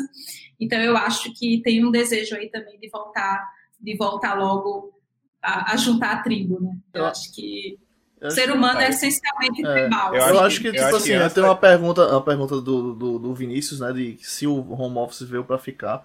Mas assim, eu, eu, eu, eu, Gabi pode dar a opinião dela também, mas assim, eu, eu acho que é, não completamente justamente por causa disso, né? Porque a gente tem uma necessidade de, de estar tá junto, de estar tá em comunidade. Então, assim, na empresa que eu trabalho mesmo, o que, que eles fizeram? Eles, tipo, fizeram uma pesquisa para ver quem queria é, voltar para o escritório, quem queria ficar em home office, 70% queria ficar em home office, 30% disse que queria ficar, queria voltar para o escritório. Então, eles é, saíram de onde, da, da sede da empresa, alugaram uma sede nova, menor, com com uma capacidade reduzida e com uma estrutura melhorada para poder receber as pessoas assim é, de uma forma menor, né? Tipo, em menor quantidade. Então, quem quiser ir para a sede, vai para a sede. É, quem quiser, sei lá, um dia na semana ir na sede tem que, tem que agendar para poder disponibilizar uma, uma baia para você lá. Mas, assim, acho Exatamente. que, tipo, as pessoas sentem muita falta de contato físico, né? Porque eu, eu mesmo, eu, eu adoro trabalhar de casa, adoro poder é, acordar, sei lá, 15 minutos antes de começar o expediente. É, sempre tive problema com o horário, que, né, assim, alegadamente. alegadamente. Mas assim. Não só eu, você. É, né? Não só Vamos junto aqui, né? Mas assim, eu adorava, tipo, poder. Na, na, na, nessa empresa eu já comecei home office, mas na, na anterior eu adorava, sei lá, sair, levantar para ir conversar sobre futebol americano, na, na Copa, falar sobre, sei lá, o jogo do Flamengo, jogo, alguma coisa, falar com, com o Gabi sobre filosofia, sobre livros. Então, assim, é uma coisa que você perde, né? Porque, é, tipo assim, primeiro que você tem que estar tá agendando reunião para falar com as pessoas, que as pessoas estão sempre numa reunião, constantemente. E assim, você não tem mais, tipo, beleza, tem empresas que fazem aquela coisa de criar uma sala de copa criar uma sala virtual para as pessoas se encontrarem, mas não é a mesma coisa de você ter um espaço físico onde você vai lá e conversa. Então, assim, acho que é, vai cair um pouco o preconceito das empresas, ou muito talvez o preconceito das empresas sobre o home office, sobre permitir. E aí com isso você ganha muito, porque, por exemplo, na empresa que eu. Na, no projeto que eu tô, a gente tem pessoas, tipo, tem eu aqui de uma pessoa, tem um pessoal de Recife, tem um pessoal que tá no Paraná, tem um pessoal de São Paulo você começa a abrir novos horizontes, né? Porque você pode trabalhar com gente de qualquer lugar. E aí, com isso, sua, tipo, a cabeça expande, você tem, você ganha, né, no projeto. Então, assim, acho que não veio para ficar completamente, porque a gente sempre quer estar junto de uma certa forma, mas é, vai, as pessoas vão começar a ver com outros olhos, né? Não sei se Gabi concorda com é. isso. Mas é, respondendo aí um pouco do Vinícius, né, desse, se veio para ficar. Eu acho que primeiro a gente tem que entender que são dois modelos, tem dois modelos de trabalho remoto diferentes, né? A gente tem um home office que ele é eventual, então é, você passa uma, 50% do tempo você passa é, em casa, até 50%, e 50% você passa no trabalho. Isso aqui é home office. E tem o teletrabalho, que aí é quando você trabalha 100% em um lugar que não é a tua empresa, é da tua casa, do coworking, a gente está vivendo um momento de teletrabalho, né? não de, de, home office. Eu acho que o home office ele, ele veio para ficar como opção, principalmente empresas de tecnologia. Então, acho que todas as empresas agora, eu acredito que elas vão oferecer opções é, de, de, home office para os colaboradores. Né? Não quer dizer que você vai ficar 50%, mas quer dizer que quando você precisar, sei lá, ficar dois dias trabalhando de casa, não acho que vai ter os empecilhos que talvez tivesse antes, dependendo da cultura que você tivesse estabelecido. Só que o teletrabalho, aí eu já tenho dúvidas. Né? Talvez para empresas de fora do país ou contratações onde, onde a gente tem essa barreira geográfica, sim, mas eu não acredito que todas as empresas vão aderir, não. Né? Que é mais complicado, e a legislação brasileira, não vou entrar aqui no Você é Chata que vai falar de legislação, mas assim, é, a legislação ela está começando a colocar alguns empecilhos, alguns impedimentos em relação a isso, que dificulta muito para empresas. A empresa quer ser super disruptiva, dizer, ah, escolhe quando você vai para o escritório, só que aí tem a legislação falando, não, não é bem assim. Tem esses percentuais, tem essas regras, você tem que pagar X, você tem que fazer Y, e isso poda um pouco a liberdade de você ser, é, de você acompanhar uma tendência né? E tem artigos já que falam que quando você vai para o teletrabalho, às vezes você mata a, a, inovação incidental, né? Então, aquele momento que você está no café, você está com um problema, você está com cara de tá puto, aí chega o teu amigo pergunta o que é, você diz que está com alguma coisa que você não conseguiu fazer na tua máquina, ele fala, ah, cara, faz assim. É, então, esses, esses momentos de, dessas conversas acidentais que às vezes faz você dê um salto de produtividade, é mais difícil você fazer isso no trabalho remoto, então, é, no, no, teletrabalho, né? Mas aí é, é, a empresa talvez aceitar que você perde de, um lado e você ganha do outro. É, eu, é eu particularmente, eu acho que o lado, eu, eu, eu sinto mais falta do, do trabalho presencial, não por essa parte do, do crescimento profissional, como você falou, de, de, trocar uma ideia com outra pessoa sobre um problema e tal, mas até da parte pessoal, porque, por exemplo, imagina, no meu caso hoje, é, eu estou num país onde eu moro há pouco tempo e para mim é, é horrível isso, velho. Eu estou trancado dentro de casa e o contato que eu tenho é com o pessoal da minha equipe que, que eu, eu converso diariamente, mas isso meio que dificulta que eu conheça outras pessoas dentro da mesma empresa, sei lá, outros brasileiros, portugueses, até whatever de, de onde a pessoa seja, e aumente meu, meu network, aumente a, a, a, a isso, isso, eu acho que para mim não, eu não achei, eu não achei muito bom. Eu, eu me adaptei muito fácil ao, ao, ao home office, não esperava é, que eu conseguisse render, que eu conseguisse trabalhar bem remoto. Eu já tinha tentado isso quando eu estava em João Pessoa, não tinha dado certo. Aqui deu. Mas por outro lado, eu, a, a partir do momento que disser vai voltar 100%. Hoje eu não quero por uma questão de segurança, de saúde. A empresa já voltou, mas eu não acho que vale a pena colocar em risco minha saúde para ir para a empresa é. se eu posso executar tudo de casa. Mas a partir do momento que tiver mais tranquilo, mais seguro, eu vou ser uma das pessoas que prefere ir para o trabalho, mesmo tendo os problemas de, de, de horário, né? Que para mim é fantástico poder acordar 10 minutos antes da daily e, estar tá aqui para fazer a reunião. Consegui estar lá. É, isso é perfeito para mim. Mas, por outro lado, aqui a gente não tem a cultura de ligar a câmera, então é, ninguém tá vendo minha cara, como é que tá. Eu não vou dizer que o cabelo tá bagunçado, porque não tem cabelo. Né? Eu não preciso pentear a barba, né? No caso, porque o cabelo não é. preciso pentear nunca, que não tem cabelo. É... Mas agora tá com mais, agora tá melhor. Depois que você tá começou achando? a botar. Acho que, acho que, Acho que o remédio tá dando resultado. Acho, é verdade. Parabéns, cara. Tá, tá diferente. Oh. É, tá mais escuro. Você tá mais Não. felpudo. É, tá mais felpudo. Tá é. mais... Acho que eu vou começar também com esse negócio. É melhor, melhor do que juntar dinheiro pro, pro, pro projeto Cabelo 2000, 2030. Implante 2030. Na, na Turquia. Aqui, se tu queria falar, Cris? Sim, Rapaz, eu esqueci o que eu ia falar. a primeira, a primeira, a primeira. Vou fazer um, um parêntese, então. Inclusive, se a gente vivesse num modelo 100% de teletrabalho, eu não teria conhecido meu, meu digníssimo noivo, Rafael Felipe, que a gente se conheceu no trabalho. Então, outra vantagem, do, outra vantagem do trabalho presencial. É. E eu também não teria, não teria conhecido o digníssimo noivo de, de Gabi, Rafael Felipe. Acho que Ninguém, muito amado por Muito querido por todos nós. Lindo, maravilhoso. É, que foi, inclusive, a pessoa que quem assistiu o primeiro episódio lembra da história, né? Que eu, eu entrei na, na TI, lá na, na sala de TI da Neus, perguntando quem era Ramon Pereira. E Ramon Pereira apontou para Rafael e disse: É esse cara aqui. E aí eu fui lá, ô oh, Ramon, beleza? Aí ele, não, pô, sou Ramon não. Ramon é ele. eu fiquei feito um otário no primeiro dia de empresa. Isso também, isso também é uma coisa que a gente vai perder, né? O bullying nas empresas, que é importante. É, é boa parte. Boa não, mas eu faço, eu ainda consigo fazer não bullying. Não tem como desenvolver com, um bullying com a minha equipe remoto, não, não é, é a mesma coisa. É muito difícil, é muito difícil. É, é só alguém abrir uma, abrir uma câmera, alguma coisa assim, qualquer detalhe você pega. Quem é, quem é, bom, de, é bom de bullying, ele, ele consegue pegar um detalhe, um, é, é um, um, áudio que vaza, é uma câmera, é uma pessoa que tá passando pelo, pela pela frente da câmera na hora. Então, assim, a gente consegue. Eu já vi acontecer. já vi acontecer o bullying no, no, canal. E a galera, eita, olha só, pra, já joga no canal. Só uma imagem assim, só uma imagem já, já, já foi feito o bullying.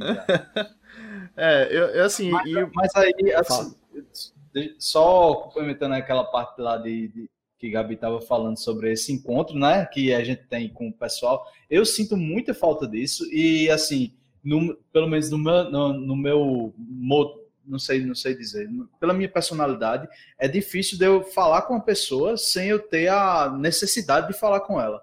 Assim, eu, eu, não, eu não sou de chegar para chegar e aí, tudo bom? Ou eu, eu não sou de, desse formato. Então, é, fala com estresse na rua, aqueles. Numa festa, você não chega para as pessoas e fala, oi, tudo bem? Não, não, não, eu não sou esse cara. Eu sou o cara que fica ali e quando eu preciso falar uma coisa com a pessoa, eu vou lá e falo exatamente aquilo ali que eu tenho. Ó, oh, é isso aqui, papapá. Pronto. Aí isso acaba reduzindo a quantidade de pessoas que eu tenho contato, até na minha equipe. Tem pessoas que eu, que eu, que eu nunca falei no direct na, e, são, e, é da minha equipe, é uma pessoa muito próxima que está ali trabalhando todo sprint, mas eu nunca falei diretamente com, com essa pessoa. Conversei com outras, tal, conversei durante, quando eu fui apresentar alguma coisa na, na ou numa, numa dele, ou um review, alguma coisa do tipo, mas é muito difícil de ter, de ter esse papo. E às vezes é um papo que, que realmente é produtivo, como, como tu falou, né? O cara simplesmente é, não, não pede, aliás, pedir ajuda é um, é um costume que tem que ter, todo mundo aí, uma dica, peça ajuda e tal, é, mas não é sempre que você, que, às vezes você tá fazendo uma parada e chega alguém, ei, bicho, desse é burro, isso é assim, Aí você pega e faz, ah, verdade. É. Às vezes você escuta a conversa de alguém. Eu fazia muito isso. Nunca né? vi, nunca Tava vi isso passando... acontecendo. Nossa, eu conversa. Estava, estava sentado lá e aí escutava duas pessoas discutindo. Eu, peraí, vocês estão falando merda. Não é assim, é assim, é assim e tal. Ou então, tipo, eu tava fazendo uma merda. Eu, poder, eu tavam... poderia até concordar com você, né? Mas aí seria duas pessoas. Essa história é maravilhosa, pena que eu não posso contar. É. Mas assim, eu, a Cris falou disso aí, desse negócio de, de, de, não falar com as pessoas. Eu lembro que na, na, na, empresa anterior tinha um cara que, tipo, todas as vezes que eu falava, que eu passava por ele, eu não conhecia, não sabia o nome dele, mas toda vez que eu passava por ele eu dizia alguma coisa em japonês. Então, raio da japonesa, falava alguma coisa, qualquer coisa assim, o Nani, alguma coisa da vida, e o cara não tinha nada de japonês. O cara, ele só tinha o olho minimamente puxado, acho que era descendente de boliviano, alguma coisa do tipo. Mas eu, eu cismei que o cara parecia japonês e todas as vezes que eu passava por ele, na, na assim, eu tipo, eu falava pra ele ouvir mesmo, sabe? Tipo, falava na frente dele. E aí, tipo, um dia, sei lá, algum dia o bicho parou e disse, meu irmão, por que, que tu faz isso? Eu disse, não, pô, tu tem essa cara de japonês aí. E aí comecei a... Fiz amizade com o cara. Amizade é uma palavra muito forte, mas assim, pelo menos passei a, a, conversar com o cara, né? Até hoje não sei o nome dele, mas. mas, mas uh, pelo menos isso, né? Isso é normal pra você, né? É, normal. Esse cara tá dando, tá dando graças a Deus porque tá em home office. Porque depois mas, mas assim.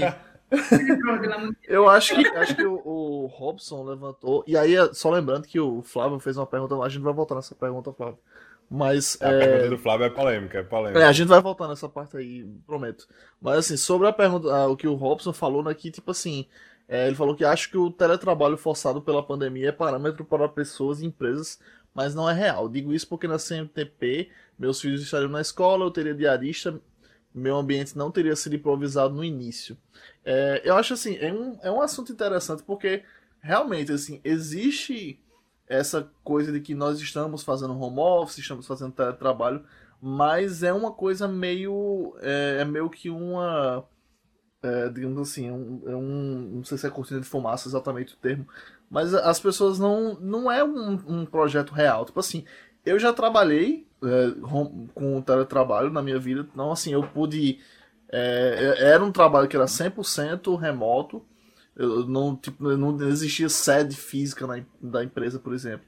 Então, tipo assim, eu tive, eu preparei meu ambiente, eu sabia que eu é, ia ter que comprar uma, uma cadeira, ia ter que comprar uma webcam, tudo isso aí. E muitas, as, tipo assim, as pessoas que estavam nesse no regime né, anterior de, de, escritório, ninguém, as pessoas não tiveram tempo, né? De uma hora para outra, não. A partir da manhã você trabalha de casa e, tipo, pra quem já tinha essa estrutura pronta, pra quem já tava, é, já tava adaptado, foi uma maravilha, como pra mim, né? Eu já, já tinha trabalhado dois anos assim nesse modelo, adorei e tal, mas eu entendo que, tipo, teve muita gente que de uma hora pra outra teve que. É, foi jogado em casa, com os filhos, é, sem ter um lugar para trabalhar, sem ter uma cadeira, sem ter uma mesa para colocar um computador, e aí você fazia, fazia reunião da mesa de jantar e, tipo assim, tem um outro elemento que até a gente comentou aqui uma vez, que é de você não saber quando, quando desligar, porque você está trabalhando de casa, então toda hora você está trabalhando. Então, você, 7 horas da manhã, você está atendendo ligação, é, 9 horas da noite, 10 horas da noite, você está resolvendo problema. porque existe aquela coisa de que você tá, tem que estar tá sempre disponível, né? Porque você não está no escritório, então eu não sei o que, que você está fazendo, você tem que estar tá disponível para trabalhar. Então, assim, é, como é que, tipo, é, existe essa, essa eu não sei onde é que eu quero chegar, mas acho que a questão é de. Posso, vai, Gabi. Posso pegar vai, Gabi. Vai deu, que eu me perdi. Me. Não, eu acho, eu chamaria, eu, eu, chamaria de experimento social, tá? Eu acho que o que a gente está vivendo hoje é basicamente um experimento, que a gente ainda não sabe quais são os resultados, mas é, se fala muito da produtividade do home office, como aumentou, como é maravilhoso todo mundo trabalhando de casa, né? Mas primeiro que para algumas pessoas exige um esforço mental muito maior, né? Não não estou no ambiente ideal, minha família está junto, é, não, não, é natural, não é um processo natural, né? Estou fazendo, né? fazendo as coisas da casa, estou tendo que fazer comida, então é, é diferente do, do, que, do que seria sua rotina, esse é um ponto. É, mas as pessoas falam, ah, mas apesar disso, ainda funciona. Então, quando a gente voltar para o mundo real, vai ser maravilhoso, vai ser fantástico. Só que, na verdade, não, porque a gente vai para o modelo assíncrono, né? Então, a gente vai sair no modelo onde está todo mundo em casa e com, com pouca coisa para fazer, né? Porque não tem as distrações sociais, né? Que a gente normalmente tem. Para sair no modelo onde algumas pessoas vão estar em casa, outras pessoas vão estar no trabalho. Às vezes, você vai ser a minoria. E eu já vivi esse modelo de, de, de você estar tá num ambiente, num, você está numa cidade, o resto do teu time está em outra cidade, e se você for a minoria, o grupo que está lá, ele, ele vai dar, é, é, um viés inconsciente, ele naturalmente ele vai, vai prestar mais atenção, ele vai dar mais atenção na fala numa reunião, por exemplo, em quem está lá do lado dele. E aí, o que, é que a gente vai fazer quando a gente tiver que lidar com times que não estão 100% home office, né? Não estão 100% trabalhando cada um na sua casa, né, como a gente está aqui agora. Se tivesse vocês, vocês três é, sei lá, numa mesa de bar e, e, eu aqui em casa, e vocês me veem pelo celular, eu acho que a atenção ia ser diferente do que agora que está todo mundo, cada um na sua, literalmente, né, na, sua, na sua caixinha.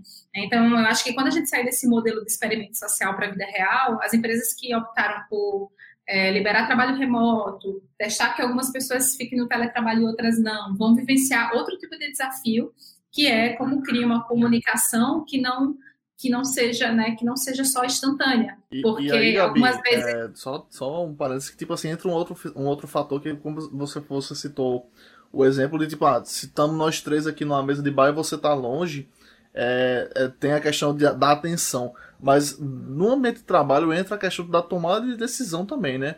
Porque às vezes, tipo, Exato. tem duas pessoas aqui e aí a gente conversa aqui rapidinho, troca duas palavras, define como vai ser uma coisa, aí depois tem que passar para aquela pessoa que não tá, né? Também tem muito isso também, né? De, de é, da tomada uhum. de decisão, ser, tipo, ser um pouco, ser assíncrona também, né? Como você tá falando. Exato. É, imagina, e, e, tem outro, outro desafio, né? Que vai chegar um momento que não vai fazer sentido a gente ter esse horáriozinho da 8 às 18. Uhum ou 9 aqui, né? 9 às 18. Não faz sentido. Daqui a pouco a gente vai estar trabalhando, é, e como já acontece, às vezes eu tenho que fazer reunião, a galera está na França. O, aqui é tarde, lá é noite. Não, não tem sentido a pessoa que está lá fazendo o mesmo horário que eu ter entrado e ter começado também no mesmo horário. Né? E, e eu acho que a gente falar de flexibilidade no trabalho hoje vai ser mais importante do que esse trabalho ele ser remoto ou não é, porque produtividade não tem que ter a ver com horas de trabalho, né? Eu acho que é uma coisa muito mais complexa, muito mais, é, muito mais coisa para discutir do que o local que você está trabalhando, né? Então, eu vejo essa discussão por esse lado também. Como é que vocês, como é que faz na, aí para tipo ter reunião com pessoas que estão na França? Vocês têm horário núcleo? Como é que funciona isso aí? É, a gente normalmente tenta organizar os horários para para serem horários que, que sejam praticáveis para os dois lados, né? Mas, uma, por exemplo, eu estava fazendo um treinamento e era estava de tarde para a gente, mas o, as pessoas do outro lado estavam com a carinha mais de cansada já, porque já era nove horas da noite. Né? Mas eles se dispuseram, porque eles acharam que para eles era o, o, horário mais legal para fazer. Né? Justamente porque preferiam do que chegar mais cedo. Né? Então, começar tarde e noite, naquele momento para eles, para a vida pessoal deles, era era o mais legal, e para a gente também, porque ficava dentro desse horário núcleo. Né? Então, então, eu acho que é isso, é como a gente se adapta é, e como é que a gente consegue, como é que a gente consegue desmistificar essa questão de, de todo mundo ter que trabalhar no mesmo horário, né? Até pensando do ponto de vista da neurociência, né? nem todo mundo trabalha bem, nem todo mundo funciona no mesmo ritmo e no mesmo horário. Oh, como eu queria que todo mundo soubesse disso. Vamos divulgar vamos botar, numa, vamos botar numa camisa isso aí. Mandem compartilhar esse podcast com o chefe de vocês. Olha aí. Eu já compartilhei com o meu. Uma pena que eu não posso falar mal dele aqui. Disso. Ele tá, provavelmente tá assistindo. Eu posso falar do meu chefe aqui, que ele já veio por aqui, né? Tem isso. Né? é verdade, é verdade. Inclusive, a gente falou mal dele aqui no ar, né? no ar, claro. É, eu, é, aí... até com a dúvida com relação também a, a... Opa, mas tu ia puxar algum assunto? Eu vou puxar não, não, agora. Dá lei. Pode ir, vai, vai. vai. É, a gente a gente tava conversando sobre, sobre carreira ultimamente também. E aí eu queria saber contigo como é que tá esse, nesse momento com o pessoal, como é que eles estão, como, como é que está sendo esse momento de, de, carreira do pessoal com, com a pandemia e com tudo isso que está acontecendo. Se o pessoal estagnou mais, porque dá para ver uma diferença grande, né? Algumas empresas deram um, deram um boom, né?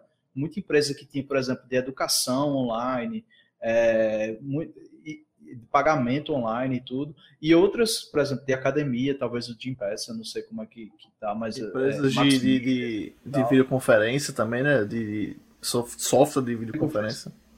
Isso. Aí, como é que tá aí, até, até questão do, de Sudeste mesmo, porque a gente tá aqui, a gente tem uma visão um pouco mais distante, né? A gente só vê o que já, um pouco depois do que já começou a acontecer aí. Como é que tá esse, é, essas carreiras aí? Eu vou falar para a tecnologia, tá? É, teve um aumento, teve um aumento gigantesco, né? Para a área de tecnologia, tá mais difícil contratar, inclusive, porque é, a, a, concorrência tá descomunal, assim. Eu já, eu já era acostumada a disputar talentos, né? Mas assim, no nível que está hoje no período pandemia, é, tá bem para mim tá complicado, quer dizer que tá bom para tá legal para vocês. E eu acho que uma coisa bacana é que ah, começou a abrir a possibilidade de, de trabalho remoto, né, de teletrabalho.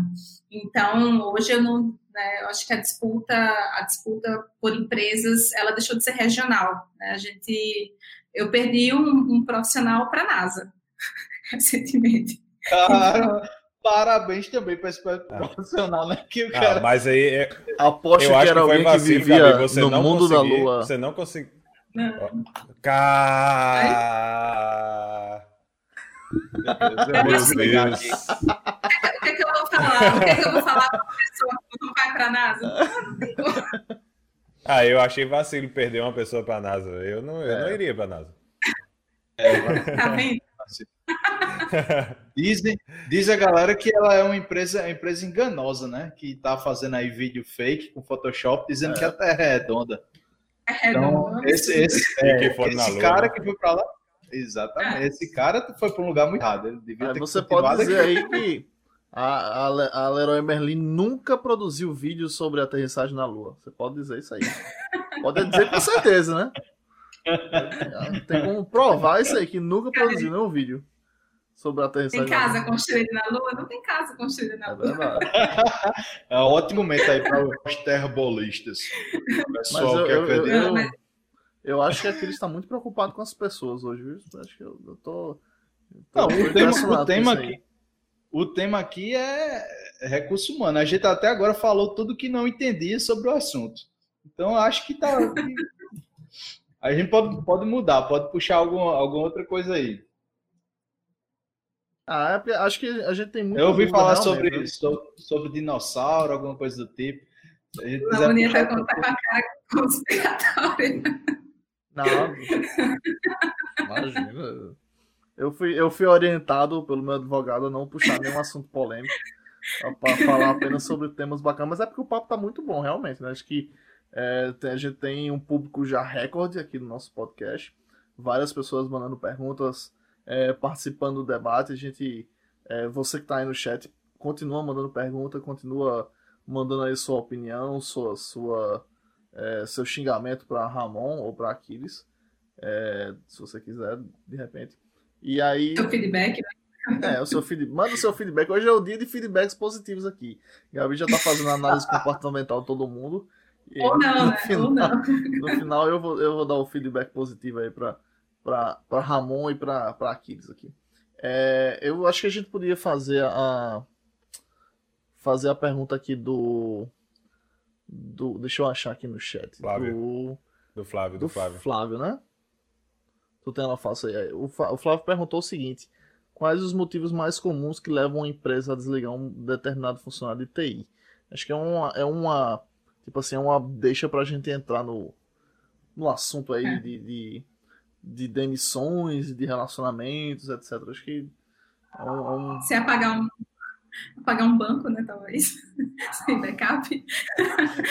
Quem nunca? Dá um update firmware em produção, quem nunca? Um update Olha, raramente são motivos técnicos, tá? Eu acho que eu, eu, eu vi poucos desligamentos por motivos técnicos, mas quando eles aconteceram é porque era uma coisa é, muito tensa, tipo, alguém deu um prejuízo de milhões. Aquela pessoa que mandou, mandou aquela, fa aquela, fatura de homologação para o usuário final. A produção para o usuário final. Quem nunca? o, cara, o cara que dá um prejuízo de milhões, meu amigo, ele não deve dormir à noite, ele deve trabalhar, trabalha de escravo para a empresa até agora. Eu queria, eu, eu, eu queria ver essa, essa pessoa na próxima entrevista, tá ligado? E por que, que você saiu da, da não, é, foram diferenças de. não, nem, não estou falando da Merlin, mas tudo bem. e nem estou falando da Leroy. Foi uma diferença de interesses, né? Eles queriam que eu fosse embora, eu queria que eu ficar, eu queria ficar.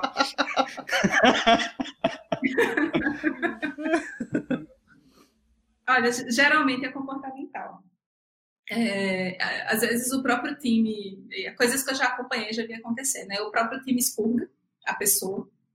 Então, é, é meio pesado falar isso, mas às vezes e, e, e, às vezes é mudança de estratégia, né? Então tem, eu acho que para tecnologia é muito difícil alguém é, alguém que está lá rodando no time ser desligado. Acho que se tenta de tudo porque realmente é difícil contratar, né? Então então você pensa muitas vezes antes de, de, de chegar e falar sobre demissão, porque, cara, já está lá alguém funcional dentro do time, entregando.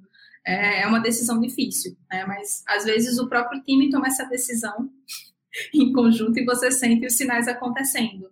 É, às vezes a pessoa chegou no momento e evoluiu e aprendeu tudo que tinha que aprender, e desenvolveu tudo que tinha que desenvolver e, e não consegue dar o próximo passo. É, e aí, por conta disso, é convidado para continuar a carreira em outro lugar. Nossa, mas e isso vezes, acontece muito, assim, do cara que. Acontece. É... Acontece, porque tem uma questão de remuneração também envolvida, né? Então, às vezes você chegou lá, aprendeu tudo que tinha que aprender, foi para todos os níveis que tinha, mas aí você chega no momento que você estagna, né? Então, tem, tem uma questão também de desenvolvimento contínuo que é importante, que às vezes faz com que você saia da empresa. E aí você descobre que o que você aprendeu pode não ser o suficiente para aquela empresa que você está especificamente, mas é ouro para outra, é só você encontrar o match certo. E, e às vezes alguns casos mais graves, tipo assédio moral, já, já aconteceu, processo de, já acompanha processo de desligamento por causa disso, né? A pessoa às vezes simplesmente desistiu da empresa, né? Tem, tem uns momentos de rebeldia também. Você sente que a cultura não bate e você dá sinais. Às vezes eu, eu, eu até tenho uma teoria que eu acho que, esse, que acontece até um processo inconsciente, né? Você começa a não se identificar mais com a cultura nova, a empresa às vezes muda a cultura, muda a forma como, como é gerida e você não se encaixa mais naquele lugar. Mas com certeza tem algum lugar que você vai se encaixar mais.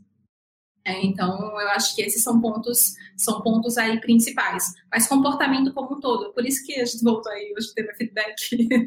por isso que é bom você você tentar manter um canal com as pessoas, acho que não só com a liderança, né? Mas às vezes você sentar com os colegas e perguntar o que é que você acha que pode desenvolver, o que é que você acha que precisa trabalhar, que tipo de soft skill está faltando, né?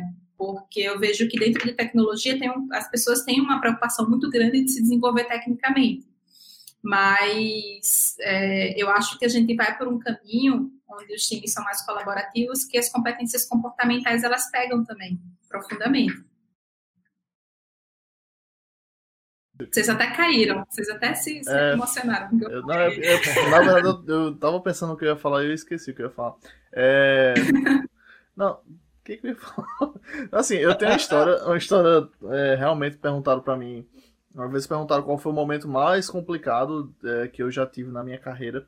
E eu sempre conto a história de que eu, quando eu era líder de um time, e eu tive que demitir, ou pelo menos pedir o desligamento da, do, da pessoa que era o meu melhor amigo.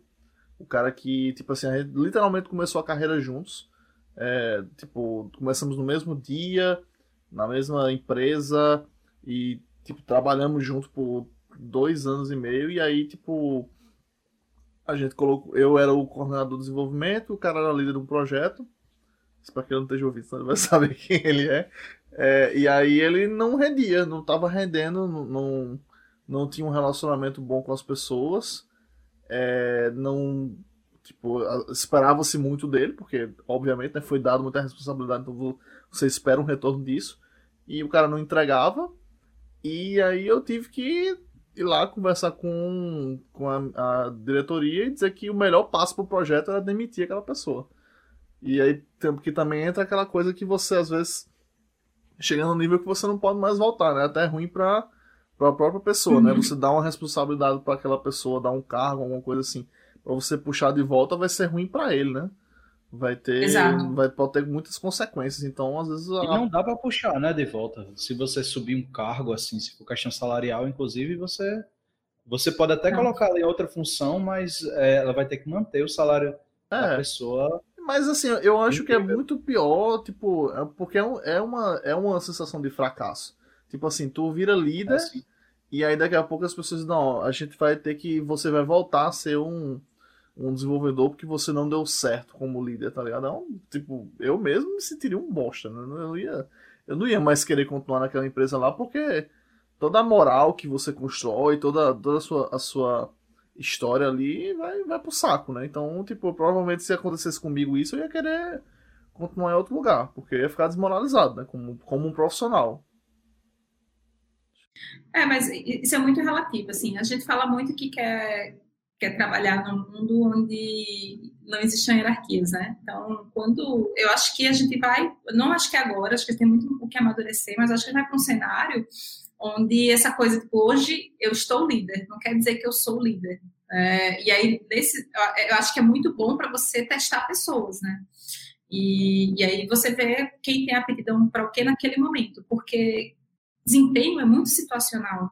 Você pode ser fantástico, mas é, naquele momento você pode não estar fantástico. E tudo bem, né? E, e, eu acho que, que é interessante isso. O que me preocupa é quando as saídas elas não são não são honrosas, assim, quando você não, não faz um, processo de, de, desligamento da pessoa que seja humanizado, o máximo, assim, dentro dos parâmetros que às vezes não, a gente sabe que tem alguns balizadores, né? Tem toda a emoção ali que a pessoa está vivendo, mas eu acho que a saída tem que honrar o período que a pessoa viveu dentro da empresa, né? Seja um ano, seja mais, mas eu acredito que esse é um ponto que também faz parte de, de, de lidar com pessoas. Eita, cara, é, fala, falando, falando um pouco de. de, de... Ei, Aquiles. Se a gente pudesse contar as histórias aqui, né, Aquiles? Tem muita história. Tem muita Eita, contar eu, eu, eu, passei, eu passei por uma situação semelhante a essa, eu acho que, que a Gabi acompanhou na época. É, eu estava num ponto, eu acho que vai muito da, da cabeça também da pessoa saber entender o feedback e, e, e perceber o que é está acontecendo. Eu estava num lugar onde eu realmente eu não estava rendendo e isso foi visto, não estava rendendo e eu tive que fazer uma mudança dentro da equipe. Isso envolvia sair de uma liderança e voltar. Também puxava um pouco, para mim, isso era algo que eu queria fazer. Eu queria voltar uhum. a desenvolver já, já há algum tempo. É, eu, particularmente, não achei ruim, mas é, é, era perceptível que eu não vinha fazendo um bom papel no momento. Eu sabia disso, eu, eu já tinha consciência disso. É, mas, é, como é que eu posso dizer? É difícil, mas eu acho que vai de como você leva essa, essa, essa coisa. Tem gente que vai achar ruim, como você, como você falou, Lamonier. O cara tá numa liderança e voltar a desenvolver. Mas aí vai da pessoa que perceber, e, por exemplo, eu estava percebendo que eu não estava conseguindo render o que eu achava que eu deveria render. Então, para mim era, Como é, você era falou, uma coisa boa. você tem pessoas é que não frustrante, né? simplesmente não tem um também. perfil, né? Tipo assim, É de- tem o é- caso, é de pessoa tem o caso pessoa, do cara pô, é que de é meio que pra pessoa. empurrado, né? É meio, ele é meio empurrado pra liderança, porque a gente até conversou sobre isso no podcast anterior. Foi o que eu fiz, eu fui empurrado pra liderança. É, só que. tipo assim, você, você chega no ponto que você é tão destacado, você é tão. É o cara técnico que é o destaque do time, que você não tem mais pra onde crescer tecnicamente, você tem que ir pra liderança. A gente falou sobre isso na conversa com o Gregório de Mello aqui, que tá disponível no Spotify e no nosso canal no YouTube, você pode assistir lá. É, e aí, assim, é meio que você vai sendo empurrado, mas nem todo mundo nasceu pra isso, tá ligado? Eu acho que eu tenho um perfil de liderança, mas eu entendo que tem muita gente que não tem. É. Eu vou Cara, ter que eu estar discordando de vocês. E vamos Beijo, lá, Gabi, tem- tá tem muito, uma coisa- tem tá uma coisa- muito, tá tem uma muito coisa que a Gabi falou. hoje. Tem uma Não, coisa que a Gabi falou que eu acho que é, que eu acho que é muito interessante, que é muito de momento também. Existem Uhum. ocasiões onde você tá bem em alguma coisa, existem ocasiões onde você não tá bem. Eu, eu acho que eu passei bons momentos em liderança, mas em um projeto específico eu não estava bem. E isso foi o suficiente, e eu percebi isso. Mas vai muito da pessoa saber encarar que, de fato, é difícil Mas- chegar, mas, chegar assim, para alguém e dizer que você não tá bem e você bater no peito e dizer, realmente, eu não tô bem, Eu- eu, eu acho- aceito a mudança e... Eu acho massa que você esteja trazendo pra gente esse perfil, Gabi, tipo, até de tipo, mostrar na prática lugares onde isso seja é, onde isso seja aplicado, né? Tipo, você tá mostrando na, na empresa onde você trabalha, eles fazem isso, mas tipo, tipo, essa não é a realidade do mercado. A realidade do mercado é muito, tipo assim, é, de, é muito de momento e é muito de memória curta. Então, tipo, às vezes o Uhum. cara, você, eu já passei muito, tipo, vi muito isso de líder que você faz um período de, sei lá, um ano. A cada ano vai ter avaliação. Aí você fez um trabalho gigantesco, assim, o ano inteiro. E aí no mês da avaliação você, sei lá, teve um desempenho ruim, você teve uma discussão com o chefe e o cara vai falar sobre isso. Ele vai trazer feedbacks não sobre o seu sucesso no ano inteiro, mas sobre aquilo que. Então, assim, acho que a, a realidade que as pessoas vão viver, é, que vivem, né, por aí, na, na no- boa parte, não vou dizer a maioria, mas uma boa parte das empresas, é justamente o contrário, né? Tipo, é de ser tratado pelos momentos ruins, né? E, tipo, e da memória curta, etc. Não, mas o ponto que eu falei o- Uhum. é que você falou que algumas pessoas nascem para ser líderes, né? E aí eu- o, o ponto que eu discordo é esse, né? Porque é, são competências que elas é é, são um conjunto de competências que vai definir que você vai ser líder. É, e aí, se você parar para pensar, todo mundo hoje que exerce um papel de líder não, não simplesmente nasceu para isso, teve formação para tal. Né? Então, foi exposto a experiências que você aprendeu, coisas que você pode fazer como liderança ou não. Então, o, a pessoa de humanas que virou líder, ele estudou para isso muito tempo para conseguir é, exercer esse papel da, da, melhor forma possível. Então, sei lá, ele teve que estudar sobre vieses inconscientes, né, para você não avaliar o, o, você avaliar o desenvolvimento do coleguinha baseado é, sei lá, na, na, aparência dele. É, Lamouria tem barba, não, não sei. Tem alguma coisa nele que eu não gosto, não vou avaliar ele bem. Aqui eles estudam na mesma escola que eu. Ah, se ele fez o, se ele fez, fez o mesmo curso que eu, ele é foda, ele é bom. Desculpa. É, então, é, então, estudar sobre isso, por exemplo, é, é, você, é você ser um líder melhor. Você aprender como você faz uma avaliação de desempenho é o básico também. Só que tem um mito né, dentro da área de tecnologia que simplesmente porque você é bom tecnicamente, você é excepcional tecnicamente, você está pronto para você liderar pelo exemplo talvez seja aí 50% do caminho, porque as pessoas vão olhar, a tua, a tua tribo, né, outras pessoas de TI vão olhar para você, vão olhar para o teu conhecimento e falar, cara, ele é bom. Talvez ele sirva, então, para ser meu líder. Mas é, é, aquela coisa, você dá autonomia de liderança para a pessoa, sem você dar um treinamento, é a mesma coisa que jogar alguém no meio da floresta e falar, olha, você tem autonomia para chegar do outro lado, tem lobos, é, talvez tenham ursos também. Talvez você tenha que fazer uma fogueira, mas você simplesmente larga a pessoa lá no meio da floresta. Ela vai trabalhar na empresa não na é, Rússia. Não é, vai lá, vai para a Rússia. Não é uma autonomia de verdade. Uhum. Autonomia de verdade é você falar, olha, você quer atravessar a floresta? Primeiro tem que querer, né? Porque nem todo mundo que é bom tecnicamente quer ser líder. Tem um ponto. Aí a pessoa fala, quero, meu sonho é atravessar a floresta, quero esse desafio. E aí você entrega a bússola, você entrega o mapa, você entrega a pederneira, é, para a pessoa conseguir fazer o fogo, você dá umas instruções básicas de sobrevivência e ela vai. A chance dela sobreviver e chegar do outro lado é muito maior do que você jogar ela na, você jogar ela no meio da floresta sem aparato nenhum. E basicamente liderança dentro de tecnologia, algumas vezes é isso que as empresas fazem. Joga você no meio da floresta e não te dá nenhum escopo em relação a coisas que você acha que são naturais e que brotam, tipo comportamento humano. Eu, eu estudei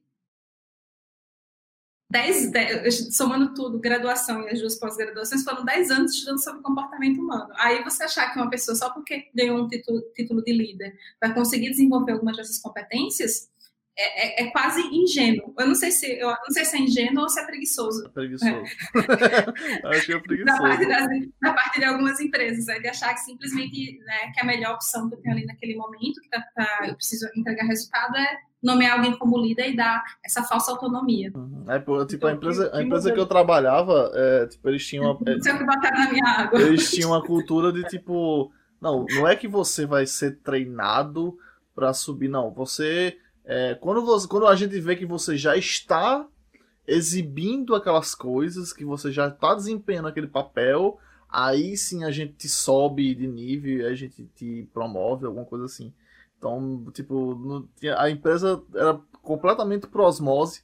Ele queria que o profissional já meio que pegasse aquele negócio ali e já tentasse sozinho desenvolver aquela aquela aquele aquela característica, né? Para que eles pudessem, ah, esse cara aqui já tá fazendo isso, então agora a gente pode promover ele, pode dar um aumento a ele. Ah, acho que é basicamente isso. Aí agora é complicado, porque é como se fosse o, o cara que é, é, é técnico e tipo, a empresa apareceu um projeto novo e ela não tem ninguém para colocar.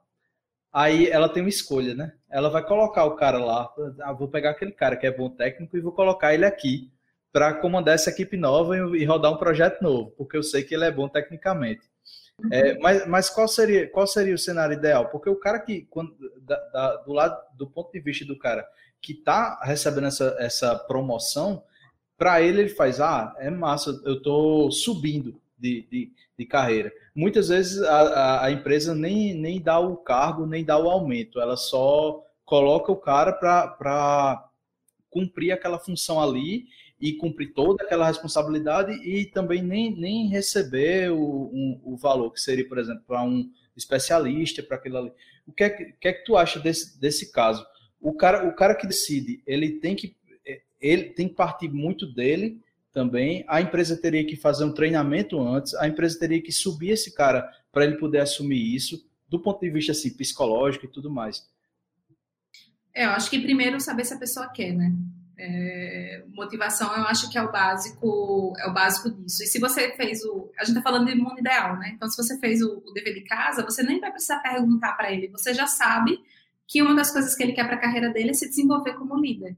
Então, esse é um ponto. Então, se você sabe disso com antecedência, de novo, no mundo ideal, você vai começar a desenvolver algumas dessas características antes, né? Seja através de formações seja através de fazer com que essa pessoa se conecte na comunidade com líderes que inspiram ele, seja através de mentoria, né? Então são muitos são muitos mecanismos que podem ser feitos, né, para a gente começar a desenvolver liderança e, e fazer testes seguros.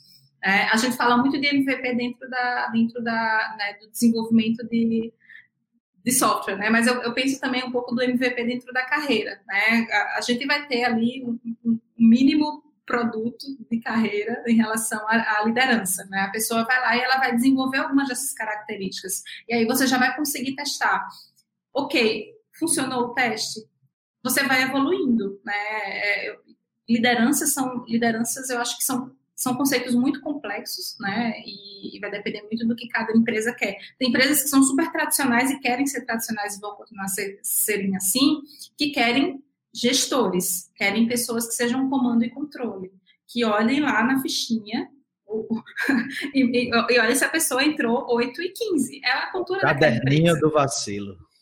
E, é, mas tem espaço para essas empresas no mercado hoje? Tem espaço para elas? Para empresas assim, no mercado, como ele vai se Cara, sempre tem, velho. Sempre tem.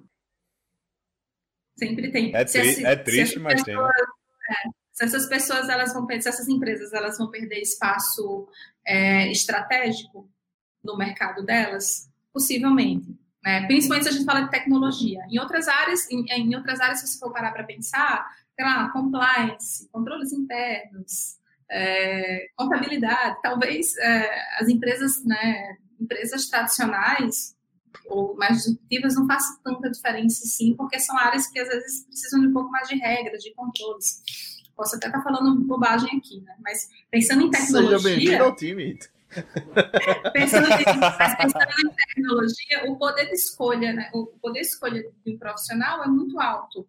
É, e, e aí você, você começa a levar outros critérios além de salário em consideração. Né? Quando você tira salário da mesa, isso eu acho que é uma boa auto-reflexão. Quando você, quando você chega no nível de carreira que você consegue tirar o salário da mesa, escolher o que você quer fazer, o que você quer trabalhar, aí você começa a entender quais são de fato suas prioridades. Tem gente em tecnologia, inclusive, que poucos, mas tem pessoas que amam o, o estabilidade, é, saber que os projetos eles são estruturados, que tem prazo, né? Tem pessoas que gostam, inclusive que têm dificuldade às vezes de se adaptar no modelo mais ágil. Isso, isso existe. Talvez não seja a nossa realidade, porque a gente começou a viver ágil, né? Lá atrás, né? Já faz alguns, alguns anos. Vamos parar de falar de, de, de idade. Mas é como você. Porque assim, eu, eu, eu, eu, eu falo disso porque justamente assim, é, vai chegando um tempo que essas empresas mais tradicionais e mais. É, mais não quero usar ultrapassadas, mas assim, nesse modelo mais rígido, eles vão. Assim, vai ficando difícil para você recrutar profissional, né? Porque. Tudo bem, sempre vai ter o cara que não conhece, ele não conhece outra coisa, ele não sabe de outra realidade, ele, ele só viveu aquilo ali, então para ele ele tá mais interessado em fazer um bom salário, é por isso que você tem, sei lá, às vezes lugares como aqui em João Pessoa é o caso que você tem poucas empresas e os profissionais meio que é. ficam pulando de uma para outra, né? Não consegue o um aumento na empresa A e vai para B, aí ganhando um pouco Esse mais. Não é só de uma pessoa, eu diria. Eu acho que isso é geral, pô. É, então Até aí você se não. Se você for para São Paulo, por exemplo, é muito comum isso.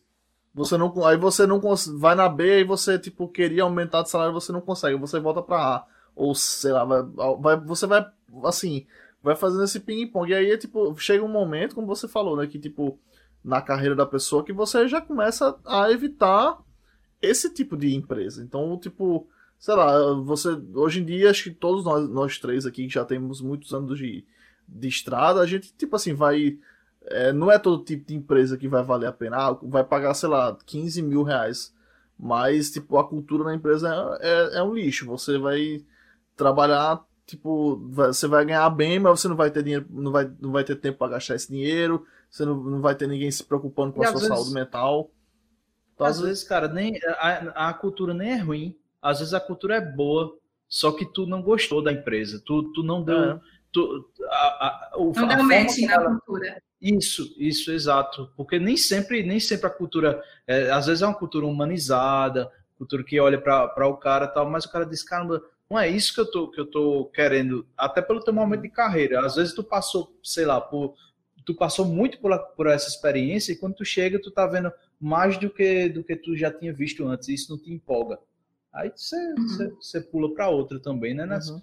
Mas é, é, e aí é aquela coisa, tipo assim, se você, se a empresa tá fazendo tudo certo, se a empresa é humanizada, é, se a empresa Tipo, a empresa que se preocupa com, com o bem-estar das pessoas, a empresa que oferece um plano de, de carreira é, que seja sensível, que seja bem feito e tal.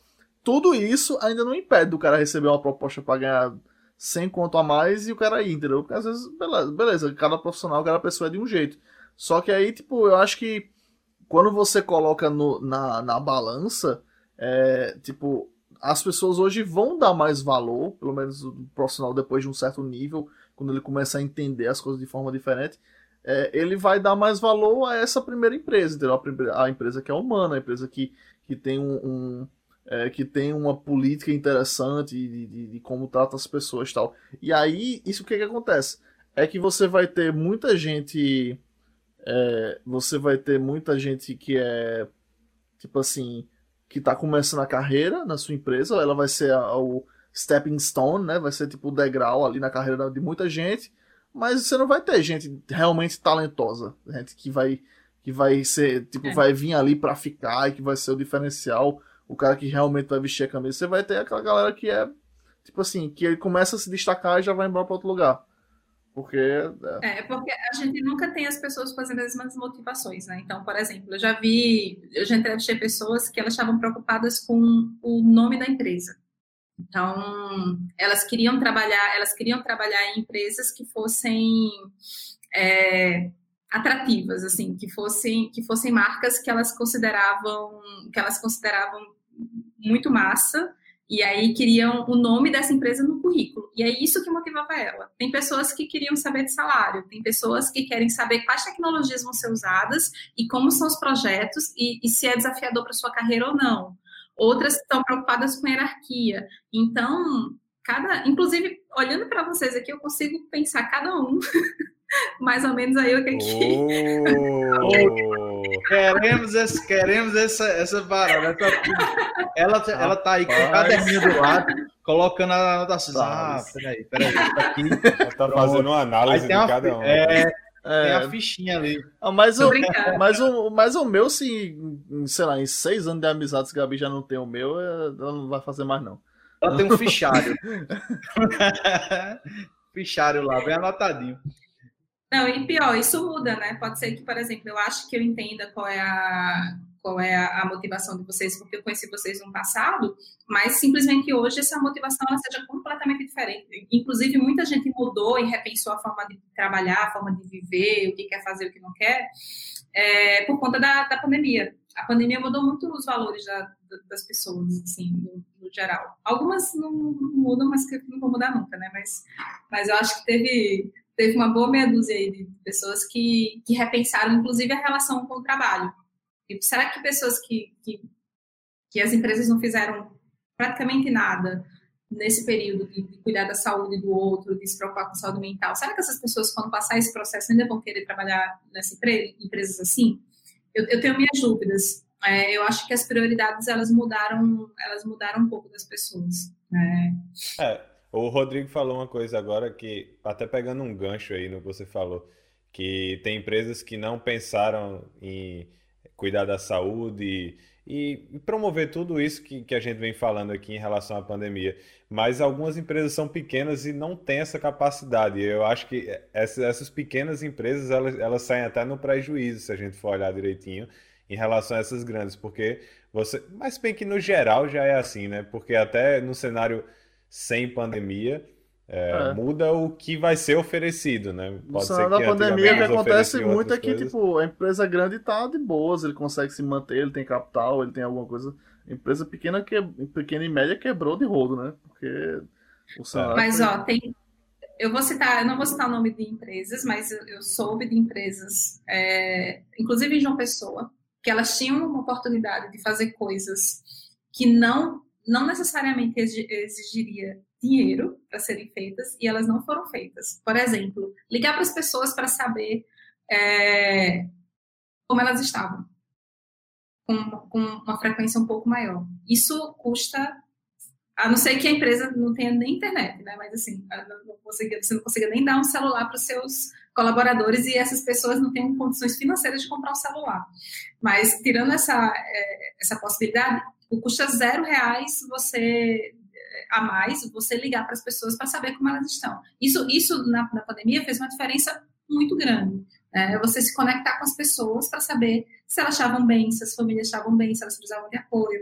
Outra coisa que custava zero reais, é empresas que estavam 100% adaptadas ao home office e se anteciparam no retorno, mesmo com os colaboradores é, se sentindo inseguros e mostrando que estavam produtivos. Mas as empresas falaram, algumas empresas falaram, ah, se eu posso voltar, eu vou voltar. E colocou algumas pessoas em risco, algumas pessoas adoeceram. Eu, eu, eu soube de alguns casos assim, aí em João Pessoa, por exemplo. É, e é desnecessário, tipo, não, não tem, é, é zero reais. Sempre dá para fazer, sempre dá para fazer alguma coisa. Tipo, é, a empresa às vezes não é rica para dar um vale refeição de 50, mas às vezes, mas se ela pode tentar e pode lutar para dar um vale refeição de 7, porque é o que ela pode dar naquele momento, ela, ela fizer isso, isso acaba sendo um ato de é quase um ato simbólico para demonstrar para o outro que, olha, eu estou preocupado com você, eu sou uma empresa que eu não tenho grana agora, e é isso que eu posso fazer. Porque quem faz um pouco é, é, vai fazendo muito também. É, só que é claro que a escala tem que ser respeitada. É, parece super, super fácil né, falar isso quando você está numa empresa de 110 mil pessoas, que fatura alguns bilhões no ano, né? Mas, mas eu vim de empresas que eram que a gente não tinha verba, né? a gente tinha zero verba e às vezes o, o, o, café que você tinha que fazer ali, você tirava de você tirava de outras verbas, às vezes você tira do próprio bolso para você fazer uma coisa que você acha que é importante para as pessoas. Eu acho que a diferença é essa. Eu não, eu não, acho que tem a ver com grana. Mas é claro que as empresas que têm mais grana vão sair na frente se tiverem boa vontade, se tiverem estratégia de pessoas junto também. Mas é o que você falou, né? Tipo, é... tem coisas que realmente não custam tanto. E aí, assim, é, eu acho que entra também naquela, naquela questão de, tipo... É... Acho que muitas empresas, elas não, não têm a preocupação de se capacitar para isso, né? Porque a gente falou muito sobre capacitação para liderança, se capacitar para é, né, alçar voos maiores e tal. Mas acho que, tipo assim, todo esse, essa, tudo isso que você trouxe para a gente aqui de, de preocupação com pessoas exige muito, digamos assim, exige um interesse e exige uma captação, né? uma, uma capacitação, né? Você já não, tipo, não brota uma empresa já com é, entendendo sobre management 3.0, sobre é, gestão de pessoas e etc. Tipo, isso tudo exige um esforço inicial, né? Exato. Não, exato. Acho que é, capacitação e autodesenvolvimento é para todo mundo. Eu, por exemplo, eu não sabia nada sobre é, sustentabilidade, desenvolvimento responsável, diversidade. Sim, era, era um assunto que, para mim, diversidade mais, porque é uma coisa que eu vivi dentro da universidade, né? Então, eu fiz trabalhos, fiz trabalhos voluntários que acabaram me conectando com o tema. Mas, por exemplo, sustentabilidade, eu não sabia o quanto era importante para a gestão de pessoas você, você ter conhecimento. Eu me capacitei recentemente, assim, eu entendi que traz resultado para o negócio, melhora a vida das pessoas, é, melhora a imagem para o cliente, traz retorno financeiro. Isso é uma coisa que eu aprendi recentemente. Eu, eu não tinha, eu, eu era literalmente ignorante nesse assunto. É, isso foi uma coisa, por exemplo, que me impactou, né, porque eu, eu sentia que fazia muito tempo que é, que eu não aprendi uma coisa tipo, nova e que fosse super significativa para a minha vida, que, que viesse de uma empresa, né? Então, aprender sobre isso foi aprender sobre isso foi bem legal, assim. É, especialmente eu, eu sou uma pessoa que eu sempre me achei muito conectada com a natureza, as pessoas sempre falavam que eu era meio hippie, né? Mas eu nunca tinha levado esse lado no passado. Eu nunca tinha levado esse lado assim. No passado. Eu.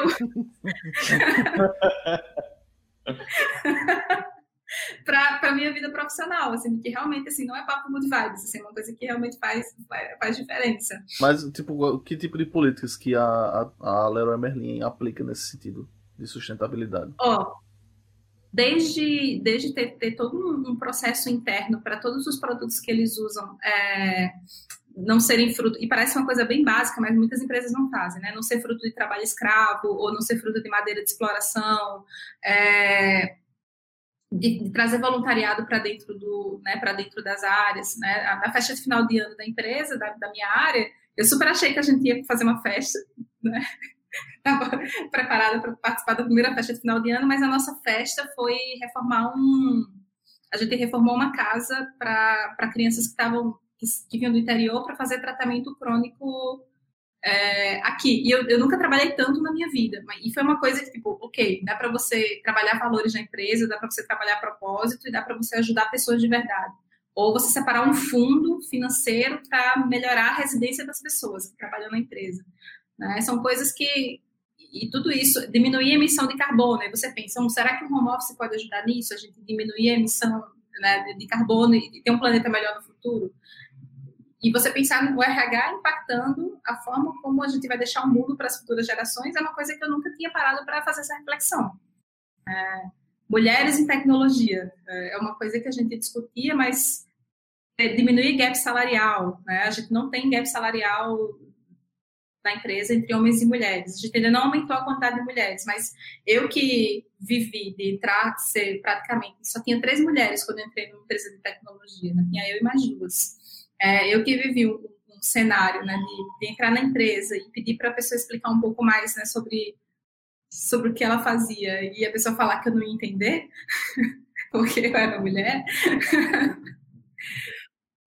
ou perguntar o que era Java e eu brincar e falar que era uma ilha. Eu sabia que não era uma ilha, e a pessoa achar que eu realmente achava que era uma ilha. E aí, e... aí a pessoa ia fazer o mansplaining lá, né? De te explicar o que você já sabia. É, é, é, é... super condescendente. Então, assim, eu, eu entender, entender que isso, por exemplo, impacta no negócio, né? Que empresas perdem dinheiro porque elas não são diversas é, eu acho que eu acho que é um, é você quase tem uma bandeira de verdade em relação a coisas que você pode lutar e que podem ser interessantes de, de, de discutir. É, por exemplo, é, sou a primeira mulher que vem para o podcast, mas mesmo assim eu não sou da área de é, não sou diretamente da área de tecnologia, né? Eu não sou não sou uma dev, né? não sou alguém, sei lá, uma QA, uma, uma cientista de dados. É, e, e a gente fala a gente fala sobre isso. É, não é que vai ter cotas, mas eu acho que é só mesmo para talvez a gente refletir um pouco. Essa é uma temática bem interessante. Eu, eu assim, eu conversei com o Gabi na, na é, sobre isso, né? Que é, é, uma, uma briga que eu meio que travei onde eu trabalhava. Porque, beleza, eu falei muito bem aqui sobre todas as coisas que eu é, gostei da empresa, só que assim, é, uma das coisas que eu não gostei de lá foi que tinham poucas mulheres, de, de, de poucas mulheres trabalhando com desenvolvimento. E aí eu conversei com o meu é. líder, a gente fez o. A gente montou um, foi montar um time de. tava fazendo seleção, né? Eu ajudava ele na seleção e tipo assim, a gente tinha um time com 12 pessoas, 12 é, desenvolvedores, todos homens, todos brancos. E tipo, eu, eu, assim, eu conversei com ele bem, sabe assim, bem pisando em ovos, porque hoje em dia você não sabe com essa polarização política, você não sabe qual a opinião das pessoas. Né? E aí eu perguntei o que, que ele achava sobre isso, sobre questão de diversidade, sobre ter uma mulher no time. É, e aí eu levei isso para para a diretoria da empresa, apresentei, teve umas altas discussões, teve uma, é, o cara do estágio que disse que é, ele teve casos, e é isso até meio forte para dizer se você, se você tem é, estômago fraco, você pode não, pode não gostar de ouvir isso, mas tipo, ele contou pra gente que teve casos de candidatas que foram desclassificadas na entrevista porque tiveram descontrole emocional. A candidata começou a chorar na entrevista de estágio e o cara é, eliminou a candidata. E aquilo eu fiquei horrorizado, assim, eu fiquei é, eu fiquei, tipo assim, tá, dando, umas, dando umas indiretas assim para ele, umas coisas meio passivo-agressivo para ele entender o quanto eu tava puto, porque eu não podia, eu não podia simplesmente mandar ele tomar no cu na frente da reunião. E aí é importante dizer que a gente pode xingar nesse, nesse podcast, tá? Se você for lá no. Se você for lá no. no na, como é o nome? No Spotify vai ter lá o, o Ezinho de explicit. Então. Explicit. É, o que que acontece? A gente, tipo assim, eu, eu sempre. Eu eu sou uma pessoa que está aprendendo sobre essas coisas. Eu, eu, tenho muito muito receio de falar, porque a gente sabe que é uma cultura meio. É, um, é uma sociedade que ainda está meio que. é meio nervosa, né, em relação a, a, com a polarização e tal. Então você sempre tem medo de ser. É, de ser rotulado de alguma forma tal. Então, assim, eu sou uma pessoa em aprendizado sobre isso, sobre, é, sobre várias coisas. Então eu tenho muito medo, assim, ainda tenho medo de me posicionar, porque eu não sei que merda eu vou falar na frente. E aí alguém. Você tá aprendendo. E aí alguém vai dizer, ó, mas tu não era o, o, o cara, o, o lacrador, que não sei o que, que falou aqui. Então, assim, eu o tento, coach. às vezes. É, não, mas, mas também, tipo assim, eu tento sempre me posicionar de uma forma meio, sabe, tentando é, apaziguar as coisas e não ser, sabe, muito. É, criar contendas, etc. Eu, eu, tento mais fazer a coisa no sentido de, tipo, trazer as pessoas para um consenso, né? Para elas entenderem aquilo ali de uma forma mais amigável. E aí, assim, Parabéns, você me ajudou... pela sua mudança. Né? Você não era assim. não, Isso é uma evolução. Não. Justamente, né? Por isso você era lacrador? Então... Não, eu não era lacrador, eu era, eu era babaca. É diferente. Sim. Não, não babaca coisas... ainda é, né? É, isso aí não mudou, né? A gente é, falado. Isso aí não é, mudou. tudo bem. Só mudou o eixo do lacre, né? É. Você foi no, Lacrando no extremo polêmico. É. Você deu, deu uma volta em 360, né? É, como o Cachaça está dizendo, o Carlos Alberto está dizendo aqui que eu sou babaca e lacrador. Acho que é importante dizer, né? Mas, mas é. não é o objetivo ser lacrador. É, pra mim, assim, é mais uma questão de, tipo, você poder diferenciar. De, de, você. É, diminuir esses gaps nessas coisas, porque aí o Cara, pessoal fala... essa é sensato, pô. Não tem esse é, negócio, é então, porque a gente tipo... tem medo de ficar, mas é olhar para o fato e dizer, não, olha, tem, tem, tem menos mulher, mulher sofre. A gente discutiu, tipo, discutiu, discutiu então, na imprensa é... muito sobre isso, e o cara diz, não, mas é porque não tem. A gente abre programa de estágio, as mulheres não vêm. A gente abre uhum. vaga e, tipo, as vagas são totalmente.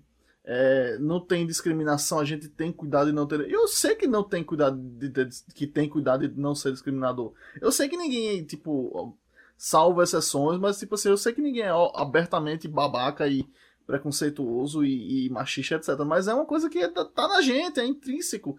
E aí, mesmo assim, tipo, beleza, se você é totalmente aberto e você não tem nenhum preconceito, beleza, por que, que essas pessoas não estão chegando?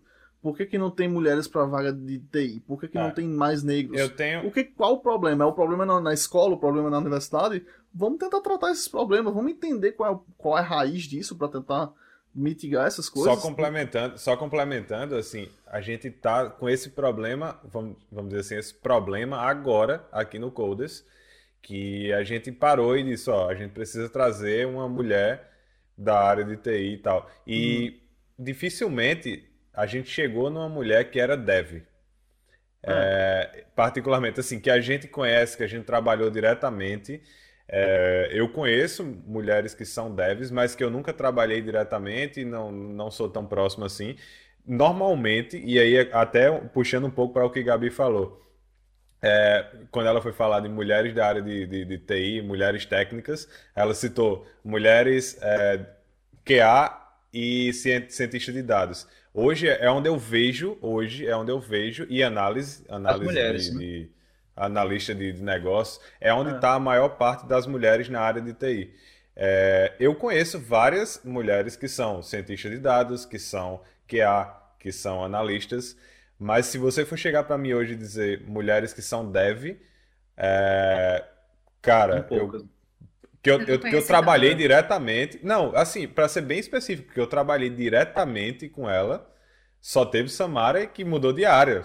Você sabe quem é Samara? Samara saiu da área de TI, não está mais na área de TI. E. Sabia. É, ela não está não tá mais na área, ela saiu. E eu, particularmente, não conheço nenhuma mulher. Não, assim, conheço, tá? Estou me expressando errado. Eu conheço mulheres que são desenvolvedoras, mas que eu nunca trabalhei diretamente com uma.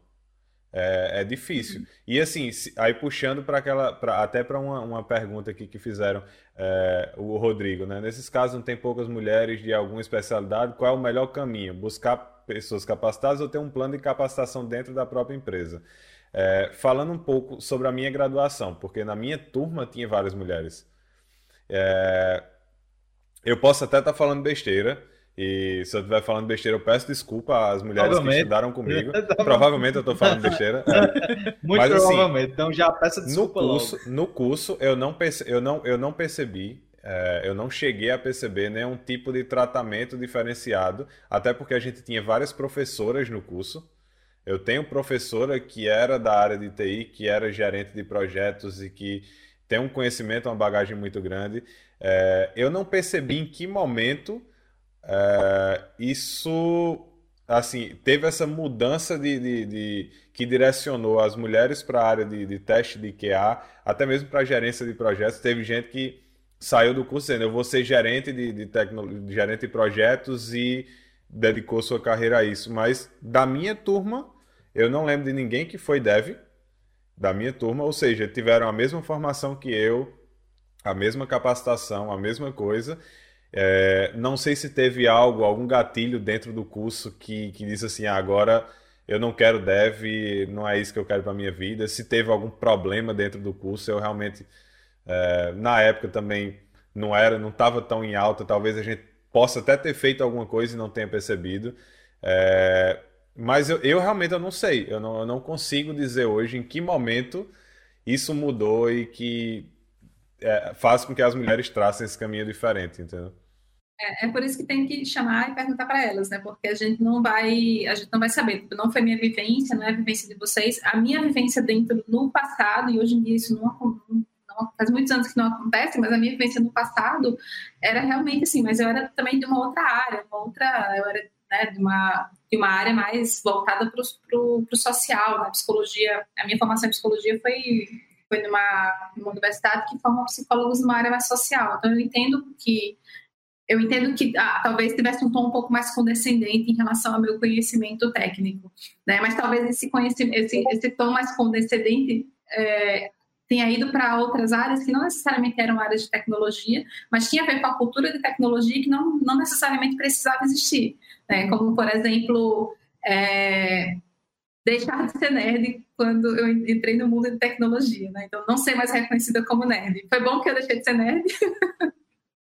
Mas é ruim porque é você se colocar, se, se questiona, é, você se colocar em xeque em relação a um conhecimento que você sempre foi reconhecido por ter.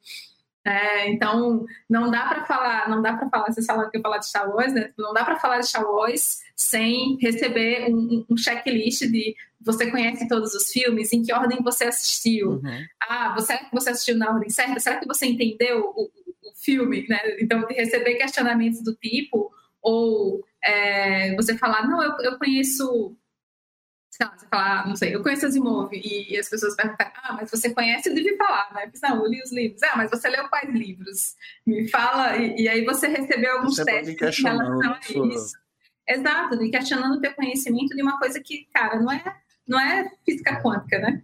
Uhum. É cultura, é cultura de, de, conhecimento, né, de conhecimento popular, né? Então, então eu acho que eu não sei, isso foi a minha vivência, né? Mas, mas de qualquer forma chegou algum momento que isso parou de acontecer. Não sei se não eu sei se uma palestra, minha vivência ou não.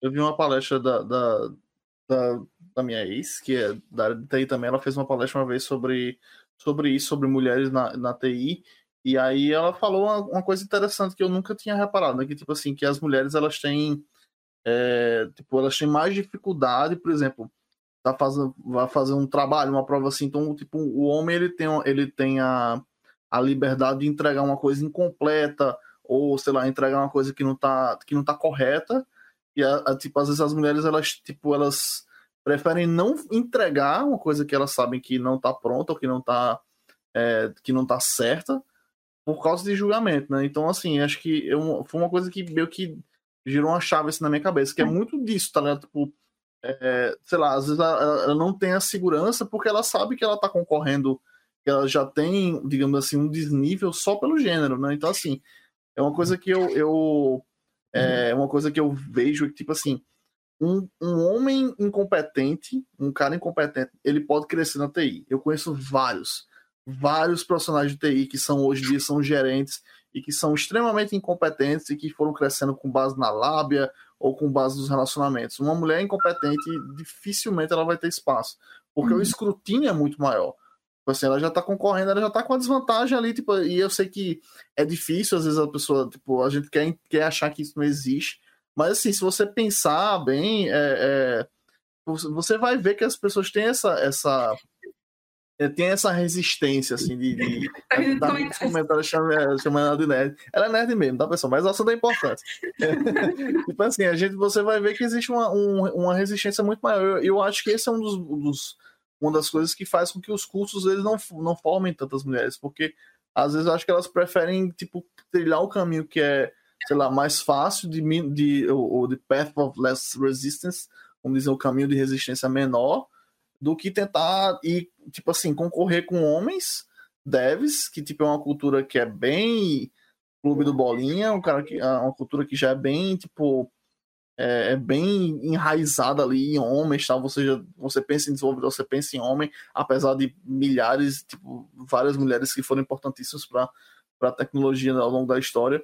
Então, assim, é, é complicado, tipo, você mudar essa chave, né? Tipo, de, de, de entender que existe isso. Primeiro, acho que o primeiro passo é você ver, é admitir que existe. E depois que admitir que existe, você vê o que, que você pode fazer para mudar, né? É, eu acho que é isso. Tem, tem, uma, tem uma pesquisa bem clássica, né, que fala sobre, sobre quando você publica uma vaga em tecnologia. E nessa pesquisa, tipo, se, o, se os homens, eles, se eles olhem, olham a vaga e eles vem que preenche, sei lá, um pedaço da, da, do job description, ele já se candidata. As mulheres, elas olham se todas as... se ela realmente se enquadra, ela, ela encara como um checklist. Então, isso já diminui um pouco, já diminui pra caramba é, o percentual o percentual de pessoas que se, é, que se enquadram ali né, da, né, dessa coisa. Eu não acho que cotas, eu vi aqui no grupo alguém falando se cotas seria a solução. Não acho que cotas é a solução. Eu acho que é voltar na educação de base, né, e você falar, sei lá, com as meninas do ensino fundamental, com as meninas do ensino que, que elas podem fazer, que elas podem fazer cursos de área de tecnologia, que essa não é necessariamente uma carreira, essa não é necessariamente uma carreira masculina, né? Então, eu, eu acho que é um trabalho muito maior de, de, gerar uma consciência, né? Então, voltando lá agora que vocês me entregaram, né? Quando, quando eu tinha uma, uma pressão para fazer ciência já é, ciência da computação, e aí eu fui bater um papo com meus professores sobre isso, eles super me apoiaram, mas que eu fazia parte do clube de física, né? eu, eu, eu, tinha um outro eu, eu tinha um outro estereótipo, né, das meninas que, né, minha, da minha turma. Só que era uma coisa que deveria ser incentivada para todos, mas quando perguntaram para a minha profissão, eu falei que era psicologia, falaram, ah, não, faça psicóloga, você vai ser uma psicóloga linda, como se, enfim, como se isso tivesse a ver. Ah, você vai ser ótima é, ouvindo as pessoas. Ah, então, aí de repente, tipo, ah, tem essa opção aqui, mas tem a opção, tem a opção dela seguir um caminho que é mais tradicional. Então, vai para o caminho tradicional, né? Então, eu acho que é, é, quando você volta e aí você pensa, acho que talvez a gente não resolva, a gente não resolva agora é, esse problema. Talvez a gente pense isso para as próximas gerações. Né? Como é que a gente incentiva? Né? Como é que vocês incentivam a, as filhas de vocês, né, que vocês podem ter, é, a, a entrar em uma área de tecnologia. Tá vendo? Ah, eu não vou incentivar minha filha. Eu não vou querer que ela cometa o mesmo erro que eu. Dificilmente é. eu vou querer que ela faça isso. O ser humano aprende com quero, erro. Eu já não quero ter filha já para não ter esse problema. Não, dizem, dizem que o ser humano aprende. Isso, né? O bom do ser humano é que ele aprende com os erros, né? E o melhor do ser humano é que ele aprende com o erro dos outros. Então eu não quero que minha filha nem chegue a passar por esse erro, que eu já fiz, eu já, já fui, dei, erra, dei errado e vou mostrar. Não vá não. Mas, ah, mas não, ó, aquela coisa que o meu, o meu, o meu líder falou para mim que eu achei interessante. Ele disse assim: ele tem uma filha de 15 anos. E, e assim, é um exercício muito simples. Ele falou: tipo, ó, eu não quero que a minha filha tenha menos oportunidades na vida só por ser mulher. Tipo, é só isso que você precisa pensar. Se você tivesse uma filha, você ia gostar é. que ela tivesse tivesse já um, um handicap ali na, na carreira dela só por causa do gênero. Aí, aí entra um negócio que, que Ramon falou, que ele que acontece não só com, a, com mulheres, mas, tam, mas também com, com o pessoal que é, que é minoria, né? Negro, por exemplo. Ah. Às vezes você está do lado de, de, de, de, uma mulher, você para você não tem nada de diferente assim no, no ambiente, nas coisas que estão acontecendo. Mas as interações que ela passa todo dia direto são completamente diferentes. E aí fica vários, várias coisinhas assim que acontecem que acaba resultando nisso, né? Da gente ter, ter menos mulher na, na, na área de tecnologia. Então é, é massa, é massa demais, assim, levantar esse, esse, esse papo para mulheres é, entrarem mais. Assim, é, mais. é mais uma parada de, de como é que chama? É, de, de cultura mesmo, de, de fazer. A, porque é uma coisa mais estrutural do que simplesmente, por exemplo, cota, pensar, em, pensar só em cota. Não é, não é só isso, né? O negócio parece que é mais, mais profundo. Ah, você que, que, que é mulher e está assistindo o nosso podcast, quer participar, nos ajude a contar um pouco da sua, da sua, da sua história, é do, do, do, seu ponto de vista. É só escanear aqui o QR Code, ó, aqui do lado, do lado direito aqui no vídeo. É... Lamonia tem problemas. Direita, direita. É. Eu não é sei qual é a direita. direita. A outra direita. A outra direita, a outra direita. É que eu tenho que ficar vendo é, aqui. É. Então, é só escanear aí o QR Code. É, preenche lá o formulário, a gente vai entrar em contato com vocês. É, é sempre bom, a gente a gente tá atrás de opiniões, a gente quer exatamente, como eu falei, é, eu estudei com pessoas, mas eu não, eu particularmente eu nunca trabalhei diretamente com uma mulher que decidiu dizer eu vou ser dev, eu vou trabalhar com dev. E tem, pelo menos por onde eu passei, tem muito poucas mulheres que, que decidiram isso. É... Eu acho que é isso que tem, eu acho que é por isso que tão, tem, vem ganhando força esses movimentos tipo Mulher Tech Ensinou, Paileiros. É, eu acho que é justamente para dar essa visibilidade. Eu acho que quanto mais a gente dá visibilidade, né, mais a chance da gente ter outras pessoas diversas dentro desse, desse mundo, né? É, não vou ser chata aqui para dizer que computação começou como uma área feminina, né? Então não tem e, e não tem nenhuma explicação, não tem nenhuma, nenhuma explicação neurológica é, para a gente ter menos, menos mulheres né, desse, dessa área, né? É, é, muito mais uma construção social e como a gente cria né, nossos os filhos e como e como a gente desenvolve isso na escola e nos viés inconscientes do que qualquer outra coisa. Pronto. E, é e queria deixar um recado aqui para o marmanjo que se sente ameaçado por causa dessas coisas, que fica que fica aperreado porque tem porque tem incentivo, porque tem empresa que faz incentivo para isso e para aquilo. Tira esse bigode, tira essa barba que tu não é homem, tu é tu é moleque. ah, é moleque. É moleque Aqui é disruptivo, disruptivo. É. Bom, gente. Não é... com polêmica aí. Pois é, né? O papo foi muito bom, mas infelizmente vamos encerrar, deu nosso tempo aqui. É... Cara, se a gente fosse puxar aqui, eu acho que ainda teria muito mais conversa.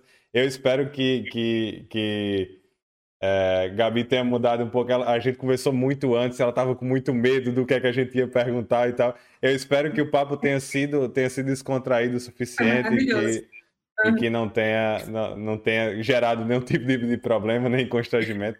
Pelo menos não mais do que né? Já era é. esperado. É, Só pra gente, né?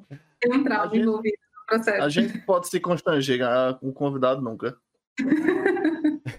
não, e tá me perguntando, olha, tá vendo o que eu falei? Eu já estou me perguntando aqui se eu sei a, a importância de uma toalha. Bom, já ia deixar, já ia deixar sobre... passar essa pergunta. A gente não é. falou sobre a parte nerd, não falamos sobre o Acre, mas isso aí fica, acho que é bom ficar para parte 2, né? Que em breve. É, o Acre é, existe, vai tá, ter, gente? Vai ter que ter uma parte 2. Galera, por incrível que pareça, Gabi é do Acre. É, eu não vou deixar ela responder essa pergunta, mas sim, ela brincou durante a infância com dinossauros. É, ela tinha amigos, é, é, extraterrestres. É, exatamente. E ela participou de novelas da Globo, já que a gente sabe que o Acre é, é, é uma área da Globo, né? Onde eles fazem área cenográfica da Globo. Então, se você ler a Deciclopédia do Acre, se você ler a Deciclopédia do Acre, tudo que está ali é real, tá? Existe de verdade. Para quem não leu ainda, leiam. É Deciclopédia. Se tá na... Exatamente, eu acredito piamente nisso. A Deciclopédia do Acre é uma das coisas mais perfeitas que existe na internet. Então, eu acredito piamente naquilo ali. A, a Deciclopédia é um grande site de, de informação, com notícias, com informações verídicas, né? Pessoas que vivenciaram aquilo, eu acho que. É. E eu não sei se você sabe, Ramon, mas inclusive eles vão acrescentar a enciclopédia na enciclopédia galáctica. Então, na próxima, na próxima edição, em algum universo alternativo aí, a gente já vai ter um, a gente já vai ter um verbete ali atualizado, né? Vai ter Brasil e logo abaixo vai ter, vai ter o Acre e a sua existência e não existência mas é muito, é muito nerd, Para quem tinha dúvida, para quem estava no chat aí acompanhando e tinha dúvidas da, do grau de nerdice da nossa ela, comunidade. Como ela não veio hoje, ela não veio hoje com aquela fantasia de tardes que ela tem, que ela usava tudo. Pra quem não sabe o que é tardes, paciência. É. Pra quem não sabe o que é tardes, já, já encerra aqui o podcast. Paciência. Já é tarde, já é tarde, né? E vai assistir After Who. Já é tarde. Já é tarde. Já vai tarde. É, então acho que... Se você acha que é, que é nerd só porque você lê gibi, meu amigo, você tem que, tem que, assistir, tem que ouvir esse podcast aqui mais vezes. A gente promete que o próximo a gente traz alguém menos nerd. Ah. Eu compenso é. com interações sociais. Mas hoje nem teve, hoje, hoje não teve papo nerd, que o pessoal tá querendo puxar para isso aí, mas hoje só teve papo altamente técnico aqui, se você Pô, tinha dúvidas sobre foi... legislação, sobre, sobre direitos trabalhistas, se você tinha preparo de lasanha, aqui a gente traz informação, manutenção de Fusca, de aeromodelo, a gente faz tudo isso aí, entendeu? Se é você não assistiu esse podcast, não vai assistir, né? Porque eu desvirtuei totalmente. Era, era um podcast para não falar sobre carreira, né? Eu assim. Não, era um podcast para não falar sobre tecnologia, né? Ninguém está aqui para falar é. sobre Java, nem. É, a gente quer falar sobre coisas que evoluam você, mas que não seja linha de comando, né, tá diretamente. A não ser que você fale que Java é uma ilha, né? E você, ai, tudo bem. Aí você, Sim. você pode falar de Java. Até porque, exatamente, a gente está aqui para falar informações úteis né? Como essa, Java é uma ilha. E eu acho que é o mais próximo de Java que a gente pretende chegar aqui nesse podcast. Essa informação. Acho que é na Indonésia, né? Acho que é uma ilha da Indonésia, não lembro agora. Eu fiz um, um quiz sobre geografia uma vez que tinha essa pergunta. Ah, não sei, nunca foi bom em história. É... Bom, então, vou começar aqui agradecendo. Muito obrigado, Gabi, pela sua participação. É... O convite foi até um pouco rápido, né? Assim, a gente está tentando fechar com, com a agenda um pouco maior, mas a Gabi topou aí com uma semana já participar. Eu agradeço muito a sua participação. É... Peço desculpa aí se a gente tocou em algum ponto que, que, que não, deveria, não deveria falar, mas pô, muito obrigado mesmo aí pela sua participação. É... Deixa eu passar a bola aí para nossos, nossos colegas. Lamunier. Ah, eu, eu só tenho assim, a agradecer, acho que até foi uma oportunidade da gente bater um papo, já que fazia um bom tempo que a gente não conversava assim, é, cara a cara, né? Desde que ela, desde que ela foi para São Paulo. É uma das minhas grandes amigas, talvez uma das minhas melhores amigas, e é, coraçãozinho. E junto, junto do Baiano também, que é o. é, então, assim, acho que foi muito bom. É, agradeço a ela pela, pela presença, agradeço ao pessoal que participou no chat, pessoal que ficou até essas quase essas mais de duas horas e meia aqui com a gente. É, hoje tivemos público recorde aqui da nossa, da nossa transmissão, então parabéns, Gabi, aí por trazer uma galera. Não sei se foi um monte de bot que o Rafael botou lá para ficar assistindo. É, não duvido, saberemos. não duvido. É, os amigos a assistirem também. Olha aí, então ah, espero que eles tenham gostado. A população do Acre está assistindo. espero que tenham gostado do papo aí, quem chegou agora. Vezes. É... Deu tempo de fazer um monte de coisa, né? Assistindo o nosso podcast. Então, voltem mais vezes você que chegou agora. Se inscreva, siga o nosso canal aqui na, na Twitch, se inscreva no nosso canal no YouTube e assine o feed lá do nosso podcast na sua, na sua plataforma favorita, seja no Spotify, seja no Deezer. Se você usa outra plataforma, tem o nosso, a gente tem o Anchor, então você pode colocar na sua plataforma, é, na plataforma que você quiser. É só pedir pra gente e é isso. Provavelmente semana que vem a gente vai trazer alguma pessoa também. Se não for é. igualmente interessante, mas vai ser interessante de alguma forma.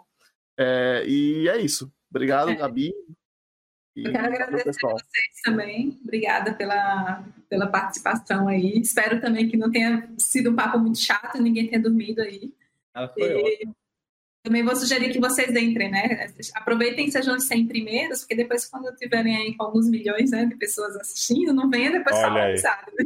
É, olha aí. É isso aí. É para dizer que para dizer que é o seguidor raiz, né? Que tá lá desde tá aqui desde o início, seguiu lá no início. E foi e aí, da quando... época quando a gente ainda conseguia agradecer aqui, ó, no, no feed do, dos novos inscritos. Porque daqui a é pouco vai ser tanto inscrito que a gente não vai conseguir agradecer individualmente. É, entendeu? Então aproveitem esse momento. Se tiver uns 60, 70, já vai ficar difícil. Pois é. Que é isso? Bom, faltou Aquiles falar. Ah. Só obrigado, Gabi. Valeu mesmo por ter topado e foi muito massa. E espero que em breve aí esteja a parte 2, que é sobre o Acre e as outras coisas que a gente não comentou hoje. Projetos sociais, não vou falar mais. Isso. É, ainda teve muito, muito ponto aqui que a gente, que nosso trabalho investigativo levantou aqui, que a gente não conseguiu explorar. Depois eu preciso saber quem foi o. Não, a gente não vai entrar em detalhe, a gente não vai entrar em detalhe. Eu só peço que o nosso. Eu só, eu só peço que a nossa fonte hoje não durma no sofá. É só isso que eu peço. Ah, eu não vou entrar em detalhe e dizer quem foi, mas até porque a gente aqui não é... vai liberar nossas fontes, né? Eu espero que ele não durma com os cachorros. Considerando a fonte, então, vocês pegaram muito leve. mas não, mas é isso que eu quis dizer. Ele deu, a fonte deu uma peidada, que eu pedi uns podres assim, mas ele. É, não sei, tenho medo. Aí acabou evitando. Depois eu comento Bom. com vocês qual foi o destino da fonte. Obrigada, aqui. Bom, é Valeu. é isso, pessoal. Muito obrigado a todo mundo que participou, tá? Até agora. A gente sabe que é um podcast um pouco longo, é, mas é, eu espero que, que seja é, que tenha conteúdo que seja interessante para vocês e que vale a pena de fato vocês passarem essas duas horas aí interagindo com a gente. Então, quem ainda está, quem está participando aqui da nossa transmissão ao vivo, que ainda não segue, clica aí no nosso se inscrever aí na Twitch, isso ajuda bastante a gente e ajuda você também para que você seja notificado no, nos próximos episódios. Então, todas as terças de 17h30, horário do Brasil. Nós estamos começando Não? sempre um. Oi? 19h30. 19, Desculpa, é. 19. 19 7h30. É, porque essa hora, depois de, de, de algumas cervejas, não funciona europeu, mais. Europeu, um europeu, é. se confundindo com horário. Cara, é muito. Eu, eu, eu, eu entrei meia hora antes aqui no negócio, completamente perdido hoje. E eu nem tinha começado a beber ainda. Hum. Imagina agora, depois do, do episódio bebendo o tempo inteiro. É, mas é isso. Quem ainda não segue, vai lá, segue aqui nosso canal na Twitch, tá? Vai ajudar bastante a gente e, e, e vocês não vão perder os nossos próximos episódios. É, para quem tá. Para quem não conseguiu pegar o episódio inteiro, entrou na metade, ou para quem quer ver os episódios antigos, a gente até citou alguns trechos aqui é, de outros episódios que a gente já fez. Todos os nossos episódios estão no nosso canal do YouTube. Então, também, se você não conhece, vai lá, dá um confere no nosso canal do YouTube. É, se ainda não segue, também segue lá, que também vai ajudar a gente. Mais uma vez, é, Aquiles, nossa meta. Você pode ouvir, por exemplo, sobre o, sobre o convidado que, que trabalhou, que, quer dizer, que fez entrevista para site de, de câmera, né? De, de Cam Girl. Você pode ouvir sobre essa história, por exemplo, se você se interessar. Só se se interessar. Meu né? Deus, a gente acabou de ter uma conversa aqui, altamente cabeça. Um negócio bom. Aí tem cagar no final as coisas. Mas a gente tá aqui é para isso mesmo, entendeu? Se a gente não caga na entrada, a gente caga na saída. O importante é deixar, é fazer alguma besteira. Só deixar mal. Bom, mas é isso, pessoal. É, todas as quintas-feiras nós, nós divulgamos esse mesmo episódio no YouTube. É, é interessante que, que vocês participem na Twitch, porque como vocês estão vendo aqui, há uma interação, então a gente está sempre lendo o chat, é, mandando as perguntas para o convidado e interagindo, compartilhando opiniões é, com o pessoal que está no nosso chat. Eu acho que é bem mais dinâmico essa, essa, essa como é que eu posso dizer? É, essa experiência da live ela vem sendo muito interessante e vem é, ajudando e, e, incrementando ainda mais o nosso episódio. Então, quem puder, nas terças-feiras, a gente sabe que tem a questão de agenda, nem sempre o pessoal pode na hora do, do episódio. Então, quem não pode, YouTube, quintas-feiras, nossos episódios vão estar disponíveis. E para quem gosta de áudio, das plataformas de áudio, nossos episódios vão estar disponíveis nas plataformas de áudio todas as sextas-feiras. E Geralmente o episódio no, nas plataformas de áudio ele já é um pouco mais editado, às vezes a gente até dá alguns, alguns cortes, algumas coisas. Então, se você quer ter em contato na íntegra, geralmente é a nossa live aqui na Twitch. Então, pessoal, muito obrigado pela participação de todos. Muito obrigado, Gabi. Muito obrigado, Lamounier. Muito obrigado, Aquiles. E até a próxima terça. Lembrando sempre que Porra, é... aprenda o mandarim. A dica aí. Para quem não pega a referência, acho que isso foi do nosso primeiro episódio, né? Que a gente, que é. a gente conversou. Acho que essa é. aí vai ter hora que ninguém vai saber mais que referência não, é essa, não mas. Vai, velho, não vai. Fica não vai. sempre a dica: aprenda, aprenda aí, o mandarim. Isso é uma deixa para você ver a história do nosso é. podcast. É. Tem toda a explicação. E senão você, quando você estiver na China, você vai pedir, vai pedir comida apontando para as fotos. Aí, né? Por isso que é bom você. É bom aprender mandarim. Exatamente. Bom, e é isso, pessoal. Muito obrigado. Tchau, tchau. Até mais.